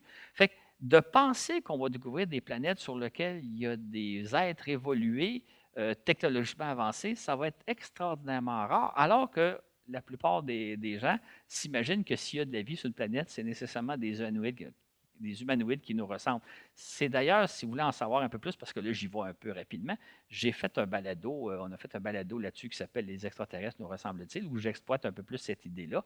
Mais l'idée de découvrir de la vie, c'est une chose, l'idée de, découvrir des humanoïdes, c'est autre chose. Mais on peut faire un parallèle avec les exoplanètes. Hein quand on a commencé à découvrir des exoplanètes, on s'attendait à découvrir des planètes euh, euh, telluriques, donc euh, rocheuses comme la Terre, comme Mars, Vénus, et on s'attendait aussi de découvrir des planètes gazeuses comme Jupiter et compagnie en réalité, on a découvert effectivement des planètes un peu dans ce genre-là, mais aussi une multitude d'autres planètes qui n'existent pas dans notre système solaire. Donc, toutes des choses auxquelles on ne s'attendait pas. Entre autres, là, je, l'ai mentionné tantôt, puis je pense que je n'ai pas besoin de vous en parler plus parce que vous en savez aussi, mais les fameuses Jupiter chaudes, jamais on n'aurait imaginé que ce genre de planètes-là puisse exister, et pourtant, elles existent à profusion. Donc, ce qu'on va découvrir par rapport à la vie va sûrement nous jeter par terre, euh, euh, réouvrir nos conceptions, nos certitudes, comme quoi ah, c'est pas ce qu'on pensait. Donc, euh, la probabilité de découvrir une vie développée, c'est quand même faible. C'est très, très, très, très faible. si, je peux me permettre euh, d'être le journaliste scientifique, on va probablement découvrir de nombreuses planètes habitables et peut-être habitées, mais de découvrir des planètes habitées par une civilisation qui ressemble à nous, c'est à toute fin pratique peu probable. Voilà, donc on arrive euh, à peu près au terme euh, de cette, de cette conférence. Euh, merci Claude. Pour savoir plus, justement, vous pouvez toujours écouter ce, balado et bien d'autres sur la question. Alors, ben, si vous voulez bien, on a des questions qu'on a déjà écrites ici. J'ai une question, entre autres, qui nous a été posée par Mme Colette Jean, je crois, qui était dans la salle tout à l'heure. Je ne sais pas si elle est encore là. Elle est peut-être plus là, mais elle était là tout à l'heure. Alors, euh, elle posait une question et je te la pose à toi. Je lui transmets sa question, Claude. Euh, je te transmets sa question, pardon. Quels pourraient être les bienfaits pour l'humanité de retourner sur la Lune? Tu en as parlé un petit peu tout à l'heure. Madame Jean a une question, comme, comme tu vois, un peu plus précise à ce sujet-là. Oui, c'est ça. Euh, évidemment, ça va être intéressant de découvrir un autre mode de vie, de, vivre dans un, sur un monde où la gravité est un sixième, où le jour dure 14 jours, 14 nuits, où on est exposé aux radiations. Mais évidemment, on ne peut pas savoir ce qu'on va découvrir, mais je vais donner un exemple d'Apollo. On me demande souvent qu'est-ce que ça nous a donné d'aller sur la Lune la première fois, qu'est-ce qu'on a découvert d'important? Et quand on regarde sommairement, la découverte la plus importante qu'on a faite, c'est la Terre. C'est-à-dire qu'en se rendant à la Lune, on s'est à un moment donné retourné de bord et on a regardé la Terre et on a découvert que la Terre était un, magnifique joyau bleu suspendu dans le vide, dans le noir. Et c'est vraiment à cette époque-là qu'on a, a aussi confirmé qu'elle était ronde. Aussi, sauf certains qui en doutent encore. Mais c'est surtout à ce moment-là qu'on a pris conscience de la fragilité de notre environnement. Parce que pour les plus jeunes d'entre vous, vous ne savez peut-être pas, mais dans les années 60, et moi je les ai vécues, on jetait tout sans aucun, euh, sans, prendre garde. On polluait notre air, on polluait nos eaux. Moi, j'ai vécu à la campagne. Euh, nos déchets, là, il y avait un, endroit dans le village, à l'extérieur du village, on allait porter nos déchets sans aucun recyclage. Quand les gens avaient des vieilles voitures, ils ne savaient pas quoi faire avec, ils les mettaient quelque part dans un champ, sur le bord d'une route. Euh, même chose pour l'air, même chose pour les eaux. C'est vraiment à partir des années 70, à cause des photos d'Apollo qui, nous ont fait révéler, qui nous ont montré que la Terre est un, astre fragile auquel il faut faire attention, qu'on a commencé à prendre conscience de notre environnement. Quand on dit qu'une photo vaut mille mots, c'est exactement l'exemple. En allant sur la Lune, la découverte la plus importante qu'on a faite, ce n'est pas tellement à propos de la Lune, c'est à propos de la Terre. La journée on va retourner sur la Lune pour l'explorer, peut-être même s'y installer, on va faire des découvertes euh, euh, tout à fait simples auxquelles on n'a vraiment pas idée. Comme la première fois, à l'époque d'Apollo, jamais on pensait qu'on prendrait conscience de la fragilité de l'environnement terrestre. Ce n'est pas pour ça qu'on allait sur la Lune, mais c'est la principale retombée. Mm-hmm. Je ne sais pas s'il y aurait des questions dans la salle avant de passer à d'autres questions ici qu'on a. Des questions des, spectateurs qui assistent ici. Euh, conférence? Il y a Martin Roy. Levez la main. Euh, c'est Martin Roy qui a un micro pour vous. Oui. Ah, une question attendez, ici. je vais aller au plus près. Attendez le, attendez le micro. la téléportation, euh, ça va se comporter comment? L'avancement de la téléportation? Que ça serait commode hein, si on pouvait se télétransporter d'un bout à l'autre. Le problème de la téléportation, c'est que, supposons qu'on l'admet, c'est probablement un mode de transport qui va demander énormément d'énergie. Peu importe que ce soit d'énergie nucléaire, au pétrole ou n'importe quoi. Donc, si on imagine, parce qu'il y a des, certaines théories qui semblent permettre la téléportation, on peut penser que ça va coûter tellement cher en énergie que, à, quelques exceptions près, ça ne serait pas praticable. On peut faire un parallèle. Euh, dans les années 60, on a développé des avions supersoniques, des avions de transport supersoniques. Il y avait des projets russes, il y avait des projets américains, il y avait des projets européens. Finalement, il y a vraiment un projet qui a émergé, qui était le Concorde. Le Concorde permettait de traverser l'océan deux fois plus rapidement. Donc, au lieu de prendre huit heures pour aller en Europe, ça en prenait quatre. Sauf que le billet d'avion, je pense qu'il coûtait dix fois plus cher qu'un billet d'avion ordinaire, ce qui fait que euh, commercialement, ce n'était pas rentable. Parce que traverser l'océan deux fois plus vite, ça demande énormément d'énergie. Je pense que la téléportation, si un jour ça se fait, et ça serait tellement extraordinaire, va demander tellement d'énergie que ça va coûter très cher. Imaginons, par exemple, pour un, si on prend le principe du Concorde, euh, vous pouvez aller en Europe en avion pour à peu près 800 dollars le billet, ou vous pouvez être transporté en quelques secondes pour 10 000 dollars. Il y a des gens qui vont le faire. Mais la plupart des gens vont dire, ben, je n'ai pas 10 000 je vais prendre l'avion, je vais me taper 8 heures d'avion, mais je vais sauver plusieurs milliers de dollars. Fait ça serait techniquement sûrement très intéressant, mais probablement que ça va coûter beaucoup trop cher en termes d'énergie, à moins qu'on découvre des sources d'énergie auxquelles on n'a pas idée pour l'instant. Mais d'un point de vue énergétique, je pense que ce ne sera pas vraiment possible. Oui, il y avait une autre question derrière. Oui, on, on parle comme si l'univers ne changera pas entre maintenant et dans 25 ans. Mais avec la pression sociale, avec la pollution lumineuse, la pollution urbaine, la surpopulation terrestre, est-ce qu'on va avoir encore les moyens de nos ambitions d'explorer l'espace? C'est une bonne question. En fait, euh, il y a eu les manifestations sur l'environnement, euh, entre autres hier à Montréal, ici, je pense à Québec et un peu partout. Je ne sais pas si à Lévis, vous avez marché en quantité. Mais euh, quelqu'un disait, il y avait une jeune femme qui disait, si la guerre éclatait, une vraie, vraie de guerre, on aurait les moyens de défendre notre pays. Là, ce n'est pas le pays qui est en danger, c'est la planète. Et on dit, ben, on n'a pas vraiment les moyens, ça va nuire à notre économie, mais s'il y avait une guerre, on aurait les moyens. Tout est une question de priorité. Fait qu'est-ce qu'on va faire dans 25 ans? Ça va être quoi nos priorités? Ben, c'est difficile à dire parce que si on veut, on peut, mais est-ce qu'on le veut vraiment? Euh, est-ce qu'on veut vraiment apprendre à se passer de notre automobile pour se voyager en transport en commun ou on veut garder chacun notre automobile puis être autonome? C'est des questions de choix personnels. Fait euh, ça se pourrait qu'on se dise on n'a pas les moyens de nos ambitions, mais ça se pourrait qu'on dise on a les moyens. En tout cas, chose certaine, hein, quand c'est le temps de faire la guerre, on trouve l'argent. Autrement, on ne l'a pas, l'argent. C'est un phénomène un peu curieux chez les humains. D'autres questions? Ah, monsieur en avant ah. ici, attendez le micro.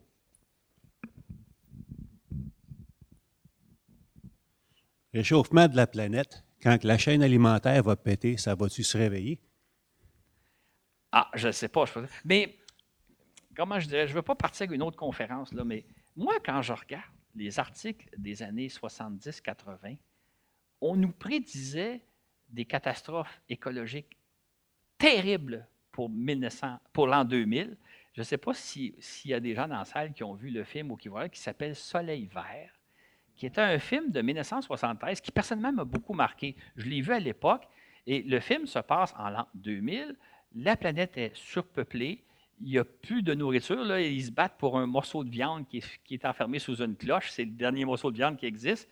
Et moi, quand j'ai vu ce film-là, j'avais 14, 15, 16 ans, j'ai été très impressionné parce que je me disais, c'est ça mon avenir. Et on parlait de l'an 2000, et c'était basé à l'origine, le scénario, la base du scénario, sur des vraies inquiétudes, à savoir qu'en l'an 2000, d'une part, il va y avoir une surpopulation et il va y avoir une famine généralisée. Ce qui est amusant quand on lit les articles, on se rend compte qu'il y a plus de monde en l'an 2000 qu'on l'avait anticipé dans les années 60-70, et pourtant, il n'y a pas de surpopulation. Je parle en l'an 2000, il n'y a pas de surpopulation ni de famine généralisée. Que les scénarios catastrophes, moi, j'y crois pas vraiment parce qu'entre-temps, les choses changent. Euh, je ne nie absolument pas les changements climatiques. Je ne nie absolument pas le fait qu'il faut s'en préoccuper, qu'il faut faire des choses. Mais justement, on va faire des choses.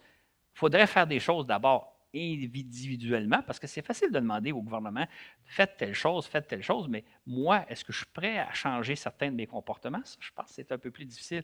Mais ce que moi, j'ai l'impression qu'on va observer, c'est qu'on va s'adapter au changement climatique, on va faire, on va prendre des certaines mesures qui fait que les catastrophes appréhendées n'arriveront pas, mais parce qu'entre-temps, on va avoir agi comme si on regarde les scénarios des années 60-70, où on pensait qu'en l'an 2000, ce serait euh, pénurie à l'échelle du monde et surpopulation, ce n'est pas arrivé. Fait que la fin du monde, moi, j'y crois pas.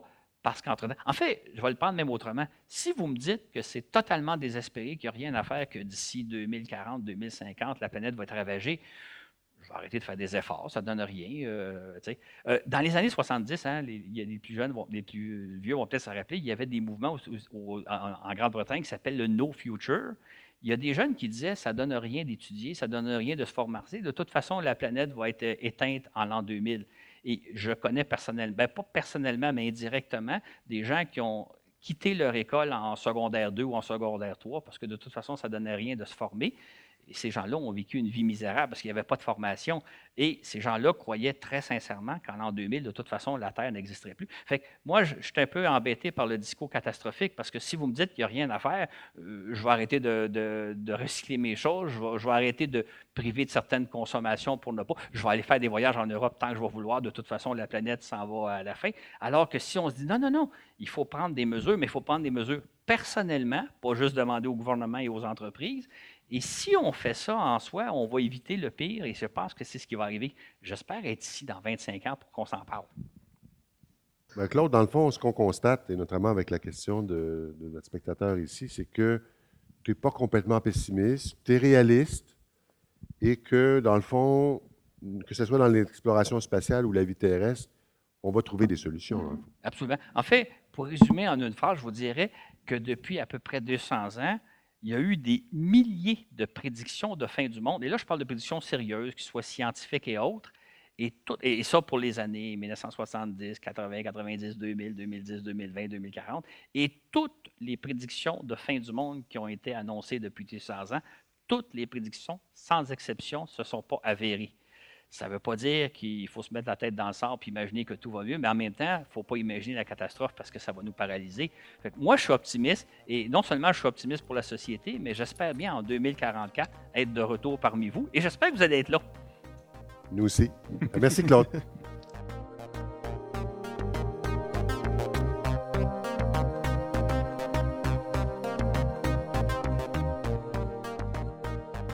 C'est ce qui met fin à cet épisode spécial, oui. Euh, je veux remercier euh, Martin Roy, l'organisateur de l'événement, euh, de même que le technicien Marc Picard, qui nous a permis d'enregistrer cette conférence, ainsi que tous les organisateurs de cet événement. Je vous rappelle qu'on a une page Facebook Voyage dans l'espace. Je vous invite à aimer notre page. On a aussi une page SoundCloud Voyage dans l'espace. Vous pouvez y retrouver tous nos épisodes. On a aussi, euh, je faisais mention de trois patrons en début d'émission que j'ai chaleureusement remercié. Bien, pour contribuer à notre balado, c'est possible de le faire sur la plateforme patreon.com oblique voyage dans l'espace. Un grand merci d'ailleurs à tous nos patrons qui nous supportaient.